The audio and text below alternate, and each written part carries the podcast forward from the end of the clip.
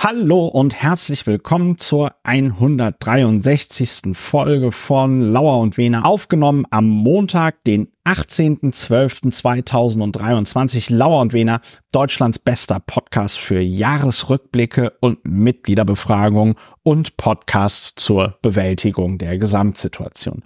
Ja, die Gesamtsituation sieht so aus. Wir haben den Lauer und Wehner Jahresrückblick ich begrüße am anderen Ende des Telefons den Berliner Strafverteidiger Dr. Ulrich Wehner und wir beide machen heute Jahresrückblick. Ist, stimmt das, Ulrich? Das ist vollkommen zutreffend. Guten Abend, Christopher. Berliner Publizist, Wahlberliner Publizist. Überhaupt ganz vieles am anderen Ende der Leitung. Ja, exakt ein Jahr und sechs Tage nach dem letzten Jahresrückblick nehmen wir schon wieder einen Jahresrückblick auf. Es ist, unerhört. Den für das Jahr 2023, das sich dem Ende zuneigt. Ja. Ja. Ja, machen ja. wir. Normalerweise erklärst du, was wir bei Lauer und Wehner machen. Erklär doch mal kurz, was machen wir bei, beim Jahresrückblick? Was sind da die Spielregeln? Ja, zum Ende des Jahres sind wir ja auch schon emotional so gereinigt durch die Podcast-Aktivität, dass wir schon auch ein bisschen gelassener sind. Das heißt, wir müssen nicht mehr allzu sehr die Emotionen regulieren durch faktenbasiertes Aufregen, was wir das Jahr über tun, sondern wir schauen zurück mit der Methode der semifreien Assoziation. Das heißt, wir wissen in manchen Fällen schon, was wir sagen, in anderen Fällen nicht, beziehungsweise es geht nach Kategorien. Es wird immer der, die, das des Jahres, Mann zum Beispiel, Frau zum Beispiel, als Ausblick. Es wird auch den Clusterfakt des Jahres geben und solche schönen Kategorien. Das haben wir zum Teil schon vorüberlegt, einzeln, jeder für sich. Und in der semifreien Assoziation wird dann da jeweils etwas zu entwickelt. Ja. Ja, so ist das. Ja. Ja, da können wir jetzt uns noch überlegen, ob wir jeweils abwechselnd jemand eine Kategorie nee, machen. Das nee, ist uns nee, zu doof, ne? Das ja, finde ich auch. Wir sind ja, wir sind ja nicht von der CDU. Wir sind nicht von der CDU und wir machen auch keine Mitgliederbefragung. Und an dieser Stelle noch der Hinweis, ich erlaube mir das mal, das direkt am Anfang Ja, mach mal, dann haben wir es. Man kann diesen Podcast finanziell unterstützen. Alle Informationen dazu findet ihr unter plus.lauerundwener.de. Es ist ganz einfach, ihr richtet einen Dauerauftrag ein, ihr schreibt mir eine Mail, ihr bekommt einen Account und dann geht's los. Bei allen HörerInnen, die diesen Podcast bereits unterstützen, möchte ich mich an dieser Stelle ganz herzlich bedanken. Vielen, vielen lieben Dank. Gehen wir, wie es so schön heißt, in Medias ja. Res. Ulrich, ich möchte oder ich hätte gerne, schlag du doch einfach mal was vor. Worüber reden wir jetzt? Ich hätte gerne verschiedenes 500. Ja, le, le tits, le tits now. ja, was nehmen wir denn? Also fangen wir doch mal mit was, gehen wir doch wirklich mal im Medias Res und fangen gleich krass an. Ja. Mann des Jahres. Oh, der Mitarbeiter des Podcasts Lauer und Wiener sind natürlich ausgeschlossen. Mitarbeiter, ja, das ist, sonst wäre es ja auch wirklich sehr langweilig. Mann des Jahres, gute Frage. Gibt es irgendeinen Mann, der irgendwas Tolles gemacht hat? Männer sind ein bisschen schwierig, ne? So insgesamt. Wen hattest du denn im Blick, außer uns beiden natürlich? Ich muss kurze Vorrede dazu machen. Ist ja etwas schwierig, nach Mann und Frau aufzugliedern. Wir machen das aber trotzdem. Ich fand es auch nicht leicht. Man muss dazu sagen, es ist auch ja so, dass man die Erinnerungen an ein ganzes Jahr nicht in Charts abspeichert. Also man ja. liest, liest, ja nicht irgendetwas und sagt, Mensch, prima, das ist ja wirklich der drittbeste Mann des Jahres. Und dann liest man weiter, kommt ein anderer und sagt, uh, ja, nee, der nimmt jetzt Nummer drei und auf Platz eins ist immer noch. Aber es ist eine Fiktion auch Time Magazine, Erfinder der Kategorie, zunächst Man des Jahres und dann Person of the Year. Auch Time Magazine vermittelt ja nur so eine Scheingenauigkeit. Aber die vermitteln wir auch. Es ist ein, ja. ein Instrument, so eine Art Heuristik auch. Ich habe auch, es war jetzt nicht so, dass spontan mir jemand so, so eingefallen ist. Wir hatten in den Vorjahren, ist schon einige Jahre her, hatten wir Ugo Schahin und Professor Drosten. Das waren so Leute, die sich aufgedrängt haben in dieser, in der Hochzeit der Pandemie. Ja. Zum letzten Jahresrückblick hatten wir Herrn Melnik und Herrn Zelensky. Ja, ich verleihe da so eine Art Preis außerhalb der Reihe. Ich würde Robert Habeck nehmen. Und Ja. zwar auch als, vielleicht fällt dir noch ein witziger Begriff, aber auch so als, als den großen, ich sag's einfach mal, als den großen tragischen Held. Ja. Also der, der kann es, aber wie es dem tragischen Held in der klassischen Tragödie geht, die Wege sind einfach so, dass in jede Richtung früher oder später ein Abgrund kommt. Aber ich bin immer noch, ja, ich äh, erkläre ihn hiermit zum Mann des Jahres. Er ist der einzige äh, zeitgenössische Politik, wenn man mal dich als Historiker vorrangig bezeichnet, der einzige zeitgenössische Politiker, der mit Sprache angemessen oder angemessen klingt so ein bisschen als können, der der gut mit Sprache umgeht, der Ja. der der anspruchsvoll, der gut sprechen kann, der gut und das ist vielleicht noch wichtiger, der auch gut denken kann. Ja. Also der kluge, originelle Gedanken hat und sie formulieren kann. Und da hat er gerade in der politischen Szene einen so enormen Vorsprung gegenüber so vielen, äh, die zum Beispiel von einem, wir hatten es hier, das ist ein sehr, sehr historischer Moment. Oder, oder von unserem Bundespräsidenten ist gerade der Name entfallen. Ja.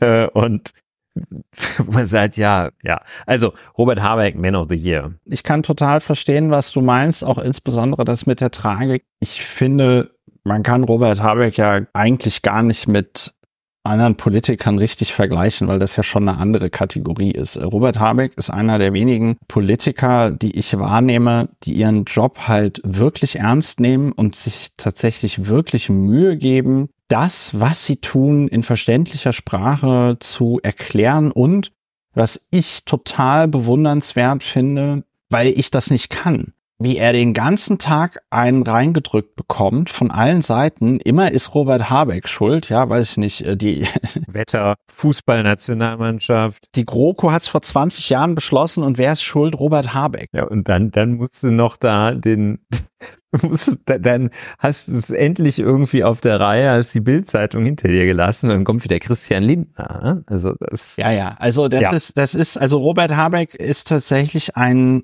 politisches Ausnahmetalent, anders kann man es nicht sagen. Und es ist auch, finde ich, also das klingt jetzt natürlich alles sehr positiv und alles irgendwie sehr distanzlos, wie ich das jetzt sage.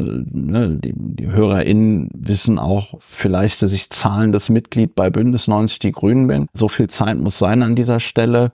Aber es gibt auch ganz viele PolitikerInnen bei den Grünen, die ich total bescheuert finde. Und Robert Habeck gehört da glücklicherweise nicht dazu. Und was ich mich tatsächlich manchmal frage, ist, wie würde Deutschland durch diesen ganzen Shit, durch diese ganzen Krisen im Moment navigieren, wenn Robert Habeck Bundeskanzler wäre? Ich weiß gar nicht, ob es besser wäre, weil dass er da Wirtschaftsministerium sitzt, das ja schon ein, eine zentrale Rolle spielt, auch bei der Transformation Deutschlands im Zuge der Klimakatastrophe und im Zuge der durch den Ukraine-Krieg auch ausgelösten Energiekrise.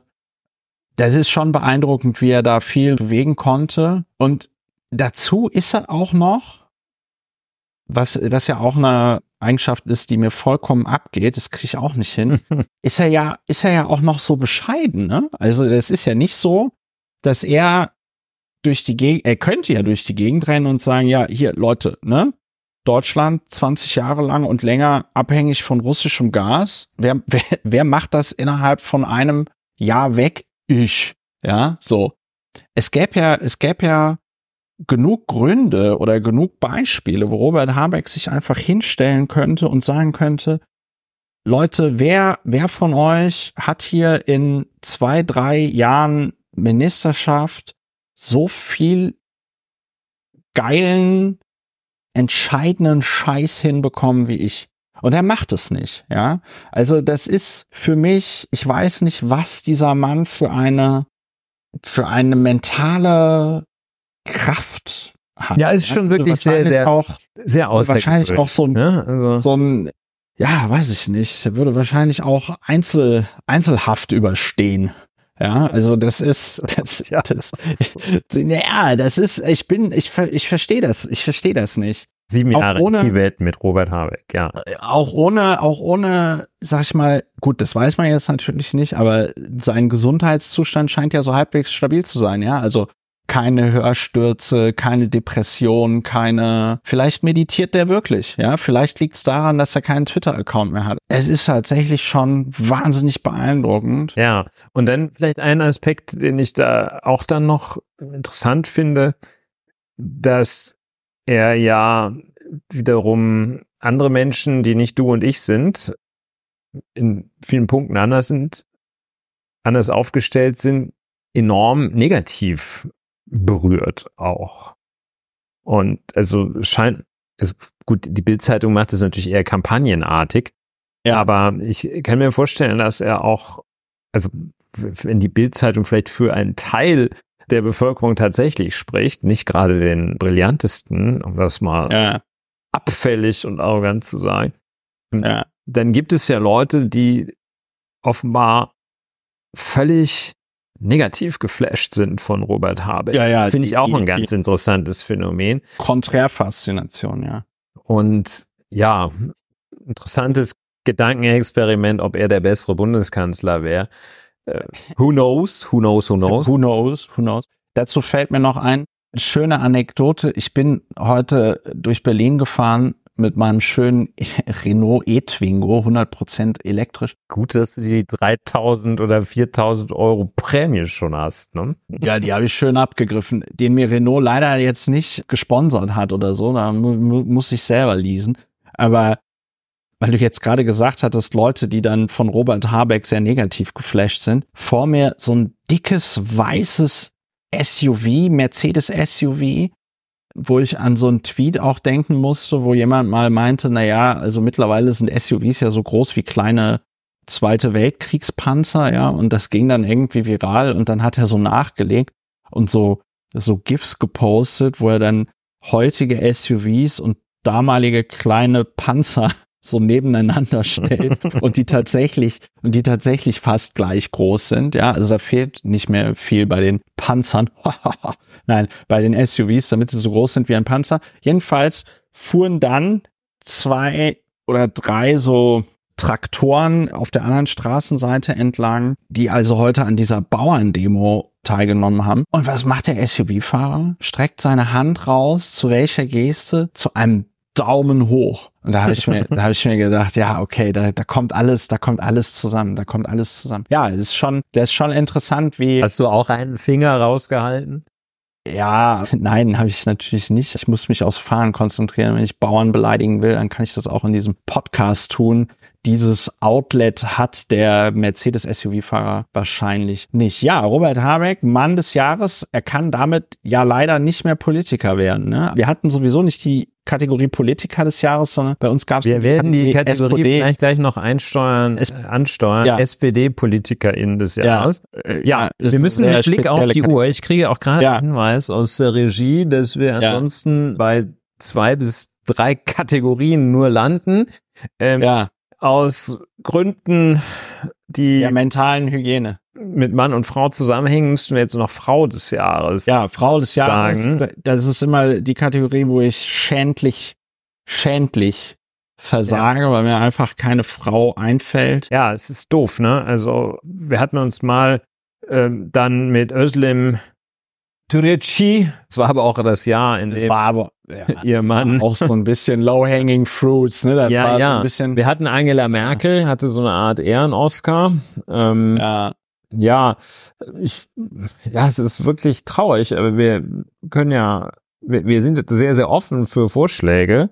ich bin, Ähm, es liegt aber auch an meinem, es liegt aber auch an meinem Kurzzeit- oder Langzeitgedächtnis. Ich weiß nicht, das ist so diese, Das ist dieser Wer wird Weiß- Millionär, das ist dieser Wer wird Millionär-Effekt, weißt du, wenn du dann da sitzt und auf einmal sowas gefragt wirst, dann fällt's dir, dann fällt's dir nicht ein, obwohl du sonst eigentlich immer die ganze Zeit Ich glaube, das Weiß. ist die Bosche Gesetz, ne? dass die jüngsten Gedankeninhalte bei einer dementiellen Entwicklung zuerst gelöscht werden. Naja, Ja, Gut, das kann äh, natürlich sein, dass ich. wie dem auch sei. Nein, mir ist als Frau des Jahres auch, also ich musste kurz an diese Sommerlöwin denken, aber das ist ja nicht fair. Also die, Die Sommerlöwin. die sich dann als Wildschwein entpuppte. Aber Ja, so. der- also das, das kriegt. Das kann man so nicht machen. Das Wildschwein Ich- kriegt auf jeden Fall ein, ein ähm, Ehrenplatz. Ja, vielleicht fällt uns ja noch im Laufe der weiteren Erörterungen dann auch, auch tatsächlich jemand ein. Wir, ja, wir geloben Besserung. Wir müssen, wir, wir nehmen uns vor, im Jahr 2024 das jedenfalls unsere Aufmerksamkeit darauf zu richten und einen Filter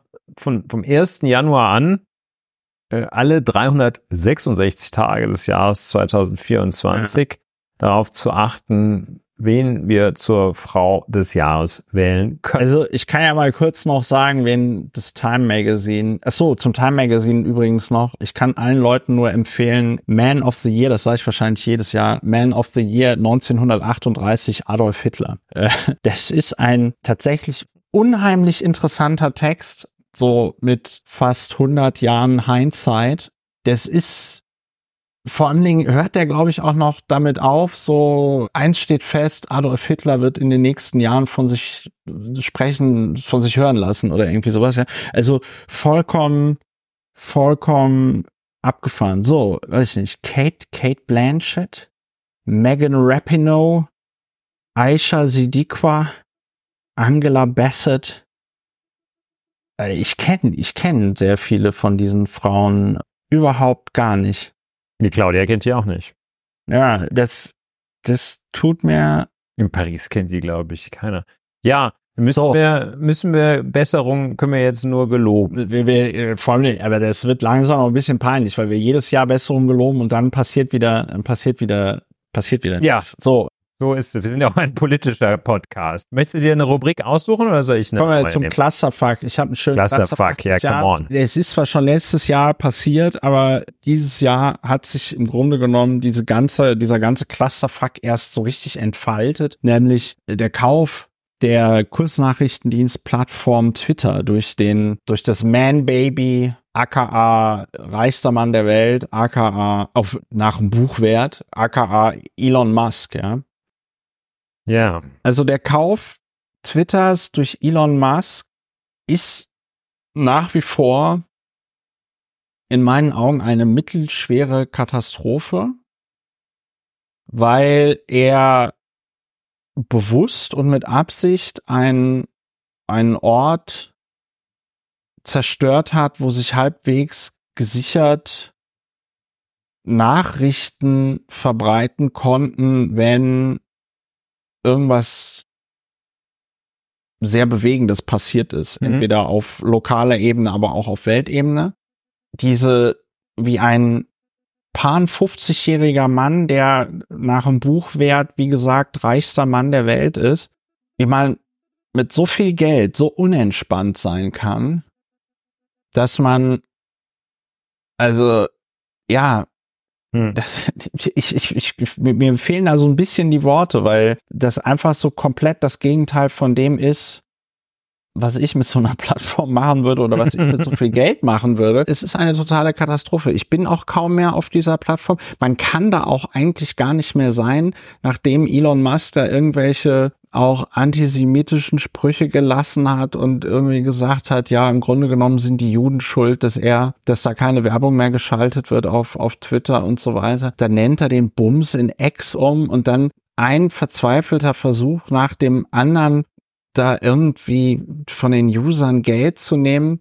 Ich habe mich nur um mal diesen, nur mal um diesen Scam aus dem aus, aus eigener Erfahrung oder aus nächster Nähe selbst erleben zu dürfen, habe ich mich mal angemeldet da für dieses Twitter Premium oder wie der Scheiß heißt, um dann da Geld zu bekommen, weil du kriegst, weil ich da qualifiziert war dafür, das, also Geld zu bekommen, einfach dadurch, dass ich twittere, ja. Und hatte mich dann da angemeldet Und einen Monat später kamen 13,51 Dollar auf mein Konto. Hm. Und zwar, und dann stand da in der Twitter-App für Februar 2023 bis September 2023. Und dann habe ich gedacht, naja, das wird ja wohl hier irgendwie ein Druckfehler sein. Nächster Monat kommen wieder 13 Dollar oder so. Nee, Pustekuchen. Ja, also das war tatsächlich ernst gemeint. Also das ist einfach eine, wie soll ich sagen, es ist, es ist the worst of all worlds, was Elon Musk mit dieser Plattform macht aus niedersten dümmlichen Beweggründen, weil er irgendwie emotional auf dem Niveau eines pubertierenden 16-Jährigen zurückgeblieben ist. Ja. Und ja, das ist, das ist für mich der ja. Fakt des Jahres. Es wird mit Sicherheit, es gab mit Sicherheit dieses Jahr ganz viele schlimme andere Dinge. Ja, aber also ich ja. finde erstmal guter Punkt, ne? also wenn ich das mal so sagen darf, guter Punkt, das anzusprechen und es ist auch in der Tat wichtig und bedeutend schlecht. Clusterfuck auf anderer Ebene muss man ja muss man ja sagen, doofe Floskel, aber muss man wirklich sagen, wie scheiße ist es eigentlich, wenn ein großes Land die Ukraine überfällt, da ein Krieg andauert und dann Hamas-Terroristen ein anderes Land überfallen ja. und daraufhin ein Krieg ausbricht, also Krieg im nicht ganz klassischen Sinne als Kampfgeschehen zwischen Nationen, aber dennoch so eine asymmetrische Angelegenheit. Ja, das weist ja eben diese beiden Elemente auch des Begriffes Clusterfuck, nämlich Fuck und Cluster auf.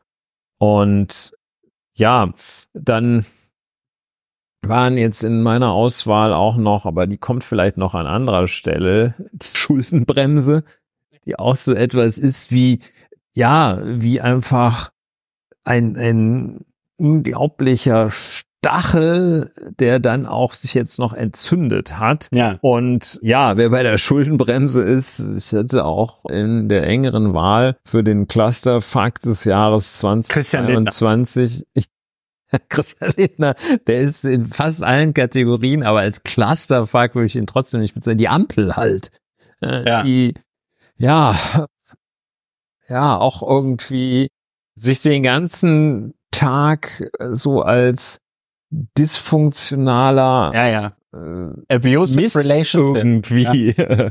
erweist, während sie ja gleichzeitig schon, es klang vorhin auch beim Man of the Year an, durchaus errungen sie erledigt Ergebnisse ja. zeitigt, Dinge erledigt und ja, sofern man das so generell sagen kann, ja eigentlich ganz gut regiert. Ne? Also so sagen wir mal ganz grob, wäre jetzt nicht die Stiftung Warentest für die Bundesregierung. Ach nee, gut, dass ich das sage, sonst hätten viele das gedacht.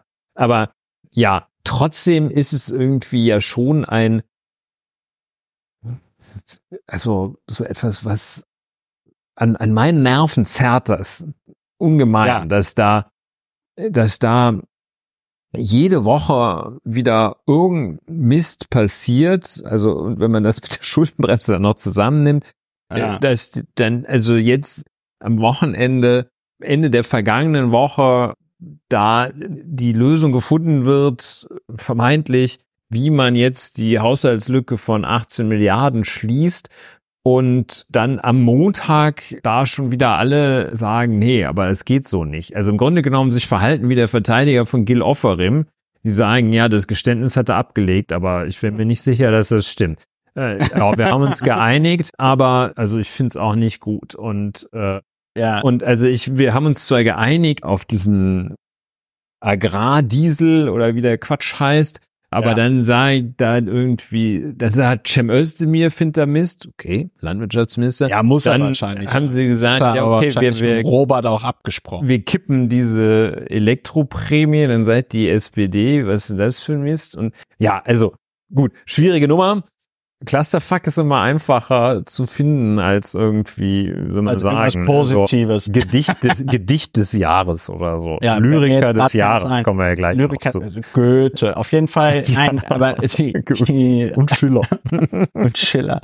Ich komme, ich komme ja so von Platon. Nee, aber der ähm, Und, und, und Tino Schruppalla ist auch ein ja, Dichter, Ti- glaube ich. Tino Schruppalla des Jahres. Nee, die Ampel, das ist tatsächlich so eine abusive relationship. Das die Ampel, das sind so Eltern, die sich eigentlich vor fünf Jahren schon hätten scheiden lassen wollen, ja, aber der Meinung waren, wenn sie den Schein aufrechterhalten, ist das für ihre Kinder besser, als wenn sie sich trennen. Und wir sind die Kinder. Schön. Wir, wir, wir kriegen das, wir kriegen jetzt, wir kriegen jetzt mit, wie Mama und Papa sich jeden Tag streiten wegen allem, ja, wegen einfach allem, aber gleichzeitig denken, wir würden das nicht mitbekommen und dass wir glücklich darüber wären, dass sie noch zusammen sind, obwohl wir uns eigentlich auch wünschen würden, macht doch endlich Schluss. Ja, ja, schön. Jetzt habe ich es verstanden. Ich muss mir selber mal für diese verstanden. Analogie auf die Schulter Jawohl. klopfen. Da sieht man wieder, wie bescheiden ich bin, ja. Das ist auch ein schöner Moment, dann weiterzugehen. Ja, ich, ich hätte was zum PR-Coup des Jahres, weil das so, weil das Ja, so, weil das so naheliegend ist, weil es auch zeitlich noch Ja, liegt. habe ich auch Und was. zwar- was hast du? Ich habe den Weltklimagipfel in den Vereinigten Arabischen Emiraten, ja, in Dubai. Also Wir sind nicht da- mehr bei Clusterfuck, ne? Also, ja, nee, bei, sondern ich bin bei PR-Coup ja, ja. des Jahres. Und ich muss sagen, also erstmal das hinzukriegen, dass der, dass der Weltklimagipfel in den Vereinigten Arabischen Emiraten gemacht wird, muss ich Das sagen. würde mal dann das ist bei schon- Weltmeisterschaft stattfinden. Ja, äh, genau. Das ist, das ist schon mal, das ist schon mal geil. Aber dann, das auch noch so richtig geil durchzuziehen und genau das zu machen, was alle befürchtet haben. Ja, also nicht irgendwie dann zu sagen, ah ja, komm jetzt, die- die Weltgemeinschaft schaut jetzt auf Dubai und dass wir das hier alles ordentlich organisieren, ja. Und da müssen wir schon auch ein bisschen so, ne? Sondern einfach richtig knallhart die eigenen Interessen da durchzuboxen und das bis zum Ende durchzuziehen. Da muss ich sagen, dass es tatsächlich und dass es auch die Weltgemeinschaft mit sich machen lässt. Ja, dass da niemand irgendwie vorher sagt, sag mal, also äh, der Weltklimagipfel in Dubai, da können wir auch einen Menschenrechtsgipfel in Nordkorea machen. Ja, also das ist, Schön. ist so ein Bravo. bisschen Ja, Bravo. Ja, also ich, meiner Meinung nach, au außer Konkurrenz, aber ich bin gespannt, was du hast. ja, äh, machen wir ein schönes, machen wir uns ein schönes Chateaubriand in Indien. Ja, dazu noch kurz ergänzend, schön auch, wie die da, ich weiß nicht, den, den, den, war das denn, wen, da haben die also jedenfalls gleich so einen Ölmogul, Ölmagnaten auch zum Präsidenten dieser Veranstaltung. Wäre ganz toll. Ja, ja. PR-Coup des Jahres ist für mich die, die Aiwanger Defense. Ne? Also Ja, äh, ja, ja, ja, das, der, Hel der Helmut war es. Der Helmut, der Helmut war es, das, Das Aiwanger war- Gambit. Ja, ja, Also schon. ich meine, man kann es nicht richtig, man kann es jetzt nicht, man kann es einfach nicht sagen, wie gut das wirklich war, weil das eben in diesem völlig absurden Biotop Bayern stattgefunden hat. Also ja, sowas würde wahrscheinlich in Schleswig-Holstein nicht funktionieren, aber man weiß es nicht. Aber da muss ich als gerade in dieser Rubrik äh, PR-Coup, das muss man erstmal hinkriegen, Das das, man zu hinkriegen. überstehen. Und dann, also diese Nummer mit dem Bruder, das habe ich bislang, habe ich das einmal in Reinform erlebt, wenn man sich erinnert an die KDW-Räuber. Da hatte Mhm. einer einen, äh, einen monozygoten, also eineiigen Zwilling. Dann haben die, haben die tatsächlich gesagt, nee, der war's. Und der andere hat gesagt, der war's. Und da war natürlich mit der DNA-Spur schwierig. schwierig. Und da muss man sagen, das ist genau das Gleiche. Ne? Also, aber hat das denn funktioniert bei denen? das hat funktioniert, ja. Der Hubert sagt, nee, nee, das hier mit diesem, mit diesem antisemitischen Flugblatt, das war ich gar nicht. Ne? Das war der Helmut. Dass die auch noch Hubert und Helmut heißen, das ist natürlich auch alles. Und dann dieses, dieses Foto, wo er so aussieht, Ja. als ob, oder er hat gar äh, diesen, äh, also den, äh, den, den den, den, den Bart, den, es sieht aus, Bärchen. Also, sieht, er sieht aus wie der uneheliche Sohn von Adolf Hitler, muss man doch jetzt einfach mal so sagen. Ja, ja, absolut. Auf diesem Foto. Ja, also jedenfalls, das war schon ein PR-Coup. Ja. Muss man ja, ja, sagen. Muss man, muss man sagen. Kein Und, schöner PR-Coup, aber nein, ein PR. -Coup. Nein, nein, aber also, das, die ja. Bayern sagen, ja, Hund ist das Show. Äh, so weit möchte ich nicht gehen. Das ist einfach, also wirklich, wenn du, wenn dir alles völlig, völlig egal ist, dann, ja. dann schießt du auch so eine Nummer raus. Ne? Und jetzt sitzt er da mit Horst Seehofer, der Talking About Twitter X, der also mir also derartig in die in die in die Timeline verpresst wird. Also ich habe eigentlich fast nur Horst Seehofer da. Ja, ist nee, du meinst schlimm. Markus, du, meinst, du meinst Markus, Markus Söder, nicht ja, Horst die, Seehofer. Wieso verwechsel ich die da? Ja, äh, weil die alle Horst gleich aussehen. Seehofer.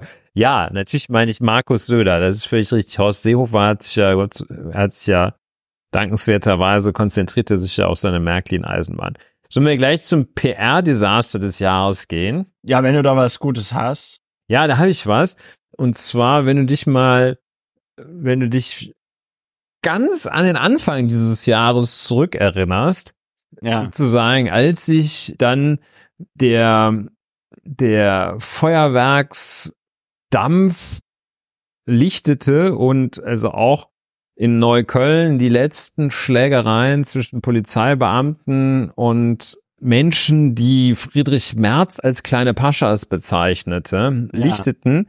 Da, als der Rauch weg war, stellten wir alle fest, äh, unsere Verteidigungsministerin, Mensch, was hat die denn eigentlich an Silvester gemacht? Und das war ja dieses Jahr, das damit begann, dass Frau Lambrecht da irgendwo ja. steht, ihr die Raketen um die ja. Ohren fliegen und sie sagt, es war ein total interessantes Jahr, dieses Jahr, in dem der Ukraine-Krieg ausgebrochen ist. War total interessant und so ging da wieder ja. so. Also PR-Desaster des Jahres. Ähm, Toll. Insofern auch nicht, auch, auch nochmal zu betonen, dass wir im Jahr davor schon uns überlegt hatten, den Umstand, dass der Sohn von Frau Lambrecht in ja. diesem Hubschrauber sich auf Facebook gepostet hatte, ja. dass wir das schon in der engeren Wahl hatten. Ja. Gut, es gab mal einen, das war vor zwei Jahren, das war das Jahr, nachdem Armin Laschet sich da äh, im Ahrtal selber, war, ja. selber ausgewechselt hat. Äh, und ja, aber also angesichts dieses Umstandes Frau, Frau Lambrecht ja. es ist geschafft. Es ist ja, also hat, es ist ja auch hat das schon wieder sagen, verdrängt. Ich habe immer vor, vor vielen Jahren war mal so eine Reportage im Radio, auch am ersten eines Jahres. Da hatten sich irgendwie so eine Truppe mit so einem Offiziellen vom Leichtathletikverband, die hatten sich in irgendeinem auf irgendeiner Aschenbahn getroffen und stellten eine Weltjahresbestleistung nach derselben auf. Und das galt dann also auch offiziell. Ne? Die sind dann irgendwie so zwei Minuten über 400 Meter gelaufen. Es war aber eben die beste offizielle Zeit des Jahres am 1. Januar. So. Und Frau Lambrecht hat halt die bis dahin natürlich auch Weltjahresbestleistung in PR-Desaster-Ring erbracht, weil sie es ja. geschafft hat, am 1.1. sich schon also derartig, ja, auch auszuwechseln.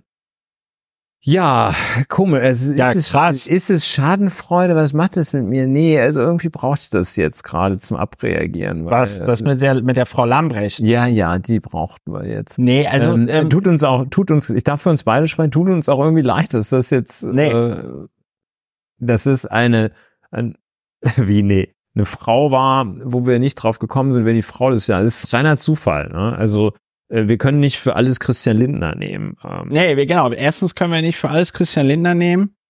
Christian Lindners Hochzeit war nicht dieses Jahr, ne? Nee, die hatten das wir vielleicht auch noch zum PR-Desaster hatten wir letztes Jahr schon gewählt. Letztes Jahr schon, ne? Ja. Also mir tut es tatsächlich gar nicht so leid mit, also mit, das Frau Lambrecht. Nee, Frau Lambrecht selber tut mir auch nicht leid. Okay, gut, dann haben wir, nee, nee, haben wir sie selber tut mir auch nicht leid. Ich glaube, super. Was, ja, nicht, nee. Ja, nee, also, eigentlich tut mir da gar nichts leid. Ich mir, mir tut da gar nichts leid. So, sollen wir, wer, wer wäre ja, denn dann, wer wäre da, wer, wer, wer, wer wäre denn dann SPD-Politiker in des Jahres? Ich denke, die naheliegende Wahl wäre Boris Pistorius. Ja. Aber, aber, was ist mit Saskia Esken? Ist, oder hatte ich, hatten wir die schon letztes Jahr? Nein, hatten wir nicht. Äh, vorletztes Jahr hatten wir sie. Da hatten wir so, dann- allerdings, dann da war hatten, da, ja, da hatten wir sie allerdings in anderer Eigenschaft. und Man kann ja auch mehrfach gewählt werden. Da hatten wir sie zusammen mit Norbert Walter Borjans, Ja, nee, also weil ähm, ja ich weiß gar nicht, politisch nicht mehr gibt. ja, das hatte der aber auch so angekündigt. Ja, ja, gut. Ne? Nee, der So. ist auch ehrenvoll oder wie auch immer, jedenfalls. Ja da, da hatten wir dieses Duo, als die, glaube ich, gerade Ja, neu war. Das war nämlich, Hm? genau, das war nämlich, ich bin mir ziemlich sicher, dass wir das im letzten Podcast, entweder hatten wir es oder wir hatten es nicht. Das ist natürlich eine geile, das ist natürlich eine sehr geile, das ist richtig. Einordnung. Wahrscheinlichkeiten liegen ja immer zwischen Aber- 0 und aber- 1. und zwar am 11.11.2022 hatte Fight Medic vom Spiegel ein, ein Porträt über Saskia Esken im äh, Spiegel veröffentlicht. Die Frau aus Stahl. Mhm. Jahrelang wurde Saskia Esken belächelt. Es heißt, ihr Aufstieg in, an, der, an die Spitze der SPD sei das Ende der Partei. Nun ist sie eine der wichtigsten Stützen des Kanzlers über eine Wandlung. Und das war ein Porträt. Also wenn du da liest, was die, was die für einen Arbeitstag hat und wie krass die, also Ja. das hat mir, das hat mir sehr, das hat mir sehr imponiert, weil das einfach, das war einfach krass. Also erstens, was die sich alles gibt für, für, wo du als normaler Mensch sagen würdest, was für ein Scheiß die sich gibt. Ich bin ja. doch nicht bescheuert. Ja, und dann, und dann aber trotzdem noch versucht, halbwegs konstruktiv Politik zu machen. Also wahrscheinlich wären Saskia Esken und Robert Habeck vielleicht zum Beispiel sogar ein ganz gutes, ganz gutes Tag-Team. Ja, leider jeweils dann in der, für die andere Person in der falschen Partei. Mhm. Saskia Esken ist ja so ein bisschen auch was für Kenner ne? und Kennerinnen, finde ich. Sie ist ja jetzt nicht so, äh, das ist jetzt nicht so ein weicher, runder Wein im Glas, den man gerne so in, auch wenn man Durst hat, mal runterschluckt, sondern es ist schon eben so ein Wein, da muss man sich schon mit Weinen ein bisschen auskennen. Und in dem Sinne, du kennst dich aus, deshalb hast du da ganz bestimmt eine, eine kenntnisreiche, eine weinkennerige Wahl getroffen. Was ich jetzt nur noch, gut, den Boys, ja, erstaunlich, ne, dass, da- dass da jetzt so ein etwas knochiger Typ, der einfach nur ein bisschen geradeaus redet und denkt, dass der so wahnsinnig steil geht. Ja, was ich jetzt, wer mir kürzlich aufgefallen ist, ist Philipp Türmer. Also der, der Juso-Mensch. Von dem habe ich aber auch nur ganz kurz auf dem SPD-Parteitag einen Ausschnitt gehört und auch ganz kurz ein Interview, so auch nur so Fragmente gehört. Machte auf mich spontan einen irgendwie klugen, präsentablen Eindruck. Wirkt so ein bisschen wie ein Jurastreber, aber ja, da habe ich jetzt auch nicht so viel gegen.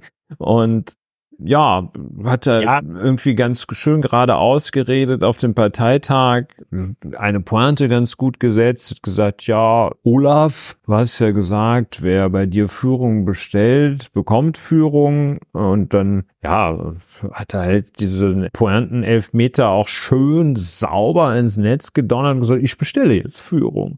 Und Ja, ja, fand ich ganz Aber- gut. Hast du eine ja, Meinung weil- zu dem? Ja, aber nö, äh, doch, ich habe eine Meinung, was Juso-Chefs angeht, weil ich ja von der ersten Sekunde an, wo der, sag ich mal, im Rampenlicht stand, Kevin Kühnert doof fand. Ja. Ju Juso, ich, aber kann das, ich meine, ich krieg ja von Kevin Kühnert nichts mehr mit, weil ich das überall stumm geschaltet habe. Kann, aber kann das auch sein, dass sich da die Wahrnehmung so ein bisschen geändert hat? Oder wird der noch immer für irgendwie das politische Talent gehalten? ist ein bisschen still um ihn. Ne? Er steht so ein bisschen auch im Schatten von Lars Klingbeil, so mein Eindruck. Und ja, für das Talent wird er wahrscheinlich immer noch gehalten. Also äh, der, der. Philipp Türmer ist natürlich, also soweit würde ich jetzt auch nicht gehen, da irgendwie zu sagen, Mensch, das ist das Talent, das ist der neue, das ist der neue Philipp Amthor oder sowas, sondern ich fand ihn, also deshalb ist er mit SPD-Politiker in des Jahres vielleicht auch Ja. überbewertet. Er war mir aufgefallen, ich Ich wollte nur sagen, bin mal gespannt, ob er, ob, ob er diesen, ob er diesem Titel jetzt gerecht wird. Ich kann einfach nur sagen, ich bin, was Juso-Vorsitzende angeht, ja, nicht einfach verstehe. ein gebranntes Kind. So, eine unserer Lieblingskategorien beim Jahresrückblick ist ja die Non-Pology des Jahres. Mir fällt gerade aber leider gar keine gute ein. Ja, es gab viele, viele, viele. Es gab ähm, viele Non-Pologies. Die, also wir haben ja meines Erachtens das Jahr, in dem der Herr Ratzinger nicht nur gestorben ist, das ist sicher, sondern war das nicht auch das Jahr, in dem, also 2023, das Jahr, in dem er da durch diesen Bericht doch arg belastet wurde, des Bistums Giesing-Dings. Und der hatte sich mit so einer ganz rabulistischen Nummer da rausgekauft, dass irgendwelche äh, Missbrauchsdinge, wo heute wirklich jeder, jeder Achtjährige, ja, Achtjährige ist vielleicht nicht so das gute Beispiel, jeder sagt, dass das geht ja gar nicht. Da hatte er sich dann so rausgeredet. Das war auch eine üble Non-Pology, die ich aber jetzt nicht so richtig prägnant hinbekomme. Also, ich war es nicht, mein Bruder war es und ja, haben wir ja schon gewählt. Also Non-Pology, ja. Friedrich Merz. Friedrich Merz hatte, glaube ich, dieses Jahr einige Non-Pologies. Ich krieg jetzt nicht den genauen Wortlaut hin, aber Scholz, Scholz, Friedrich Merz hat in der Haushaltsdebatte Friedrich, oh Gott, jetzt bricht die Namen ja komplett durch, dann ja, habe ich gerade einen Schlaganfall oder was. Also Friedrich Merz bezeichnete Olaf Scholz in der Debatte um den Bundeshaushalt als Klempner der Macht. Als wo man ja, ja. Klempner der Macht, wo man sich so ein bisschen fragen kann, wa was soll das was, was soll das, was soll das denn jetzt bedeuten? So. Und dann ging es natürlich direkt los, dass alle so gesagt haben, ja, Moment mal, also, was ist denn jetzt, warum ist denn auf einmal Klempner eine Beleidigung, ne? Oder Berufsverband ist total der Friseur der Macht. ja, du bist, du bist ja Coiffeur der Macht. Nee, du bist der also, Steuerberater der Macht. du bist ja, du bist, du bist die medizinische Fachangestellte der Macht. Ja, und auf jeden Fall also, da habe ich auch jetzt gerade gesehen, so Interview mit dem Vorsitzenden des Berufsverbands der Klempner ja. und so. Und, äh, also so richtig schön, richtig schön von allen Seiten beleuchtet, äh, wie es, wie es so schön heißt. Und also Merz hat, glaube ich, mindestens ein Interview nochmal dazu gegeben, wo er sich gesagt, dann da gerechtfertigt hat. Er würde hat. selber zuweilen einen Klempner rufen lassen. Nee, nee, er hat dann irgendwie gemeint, ich krieg's aber auch nicht mehr richtig zusammen, er hat dann irgendwie gemeint, ja, also Klempner, das würde ja, das würde es ja heute in dieser Form gar nicht mehr geben, sondern das, das hieße dann ja Facility Management irgendwas aber wenn es den Beruf noch geben würde, dann wäre Merz schon der Meinung, dass Scholz ein Klempner ist und so. Also voll, vollkommen, vollkommen wirr. Vollkommen hm. wirr. Tja. Aber ansonsten, ich sag mal, katholische Kirche ist natürlich eigentlich immer, immer eine sichere Bank. Ja wenn es um die Non-Pology geht. Ne? Also wir hatten. Ja, Non-Pology, es waren so viele auch. Es waren so viele. Ich erinnere da nochmal an das, ich glaube, was war das, an das Bistum Aachen, wo sie, wo sie Namen veröffentlicht haben von Priestern oder Angestellten des Bistums, die in Missbrauchsfälle verwickelt gewesen sein könnten. Aber die Bedingung für die Veröffentlichung der Namen war, dass die Person schon zehn Jahre tot ist. Und wir dann irgendwie gerechnet haben, dass die Opfer alle so 1950 oder 60 geboren ja, ja, sein müssen. Ah. Und, und wir hatten doch, wir hatten doch das eine, genau, und wo dann dieser eine, wo dann dieser eine jetzige Bischof sagt, da, das wird sie irgendwie genauso schocken wie mich, dass jetzt auch der damalige Weihbischof so und so in Verdacht steht. Sogar ein Weihbischof, genau, ja. Genau. Wahnsinn, Wahnsinn. So, also, also mhm. da, wo ich auch einfach, ich, das löst sich jetzt gerade so ein bisschen auf, weil wir nicht mehr genau bei der Non-Pology sind, aber ich würde hier jetzt einfach mal im Rahmen des Nach Jahresrückblicks nochmal meine Forderung erneuern, dass die katholische Kirche doch bitte einfach abgewickelt werden soll in Deutschland, weil das einfach, das einfach nicht mehr das einfach nicht mehr geht oder zumindest als kriminelle Vereinigung eingestuft wird. Ja. Ja, so. da haben wir, da, da wäre es jetzt eigentlich auch an der, das wäre ein schöner Moment, um ja, aus über dem Fridays for Future zu reden oder was? Nee, ja, das auch. Generation Nein, aus äh, dem Grundsatzprogrammentwurf der Christlich-Demokratischen Union zu zitieren. Ist das eine, ist das eine Non-Pology oder was? Nein, die, de, des, de, deine Forderung nach Selbstauflösung der katholischen ja. Kirche, weil die wiederum davon sprechen, wie ungemein doch die Kirchen das Land zusammenhalten. Hm? Also ja, das ist, mm, äh, das ist mm, äh, so, eine, so eine Fantasie, die da mm, stark ausgebreitet wird. Die sagen, ja, also die tragen eine Rolle und sagen, ach ja, echt? Hm. Ja, kann sein, ne? Also vielleicht in Miesbach oder ähnlichem oder in Utzbach bei Butzbach. Ja. ja, jetzt suchen wir uns eine neue, äh, neue ja, wir, Kategorie. Wir machen, mal, wir machen mal was leichtes Film, Serie des Jahres. Ja. ja, da fand ich gar nicht so leicht, aber da bist du ja hoffentlich hilfst du mir da aus der Bredouille. Ich, ja, nur, ich, ich kann sagen, ich habe nur einen Film gesehen, den ich gleich nennen werde. Der ist aber auch ist nicht neu, habe ich halt nur zum ersten Mal gesehen, aber kommen wir gleich drauf. ja, ich, ich hatte ich in der Hoffnung, in der Hoffnung, dass mir Google hier eine vernünftige Antwort gibt, habe ich einfach mal Most Watched Movies 2023 eingegeben und da wird mir nicht ansatzweise irgendwas vorgeschlagen, was ja, was ich was, du gut ich, findest, was ich gut gefunden hm. hätte.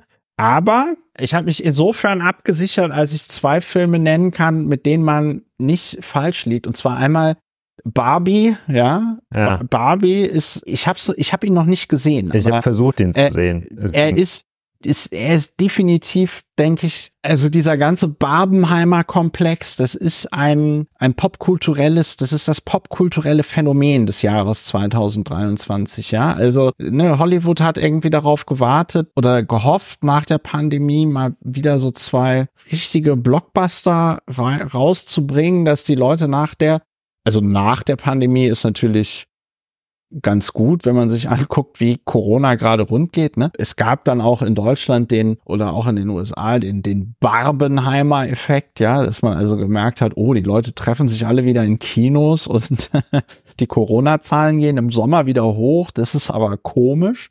Jedenfalls, also popkulturelles Phänomen des Jahres auf jeden Fall. Ich muss sowohl Oppenheimer als auch Barbie The Movie muss ich mir noch anschauen. Aber ich glaube, ich glaube, bei mir wird es umgekehrt sein, dass ich mir Barbie angucke und Oppenheimer nicht hinbekomme. Ja, da will ich jetzt dir da die Spannung nicht nehmen.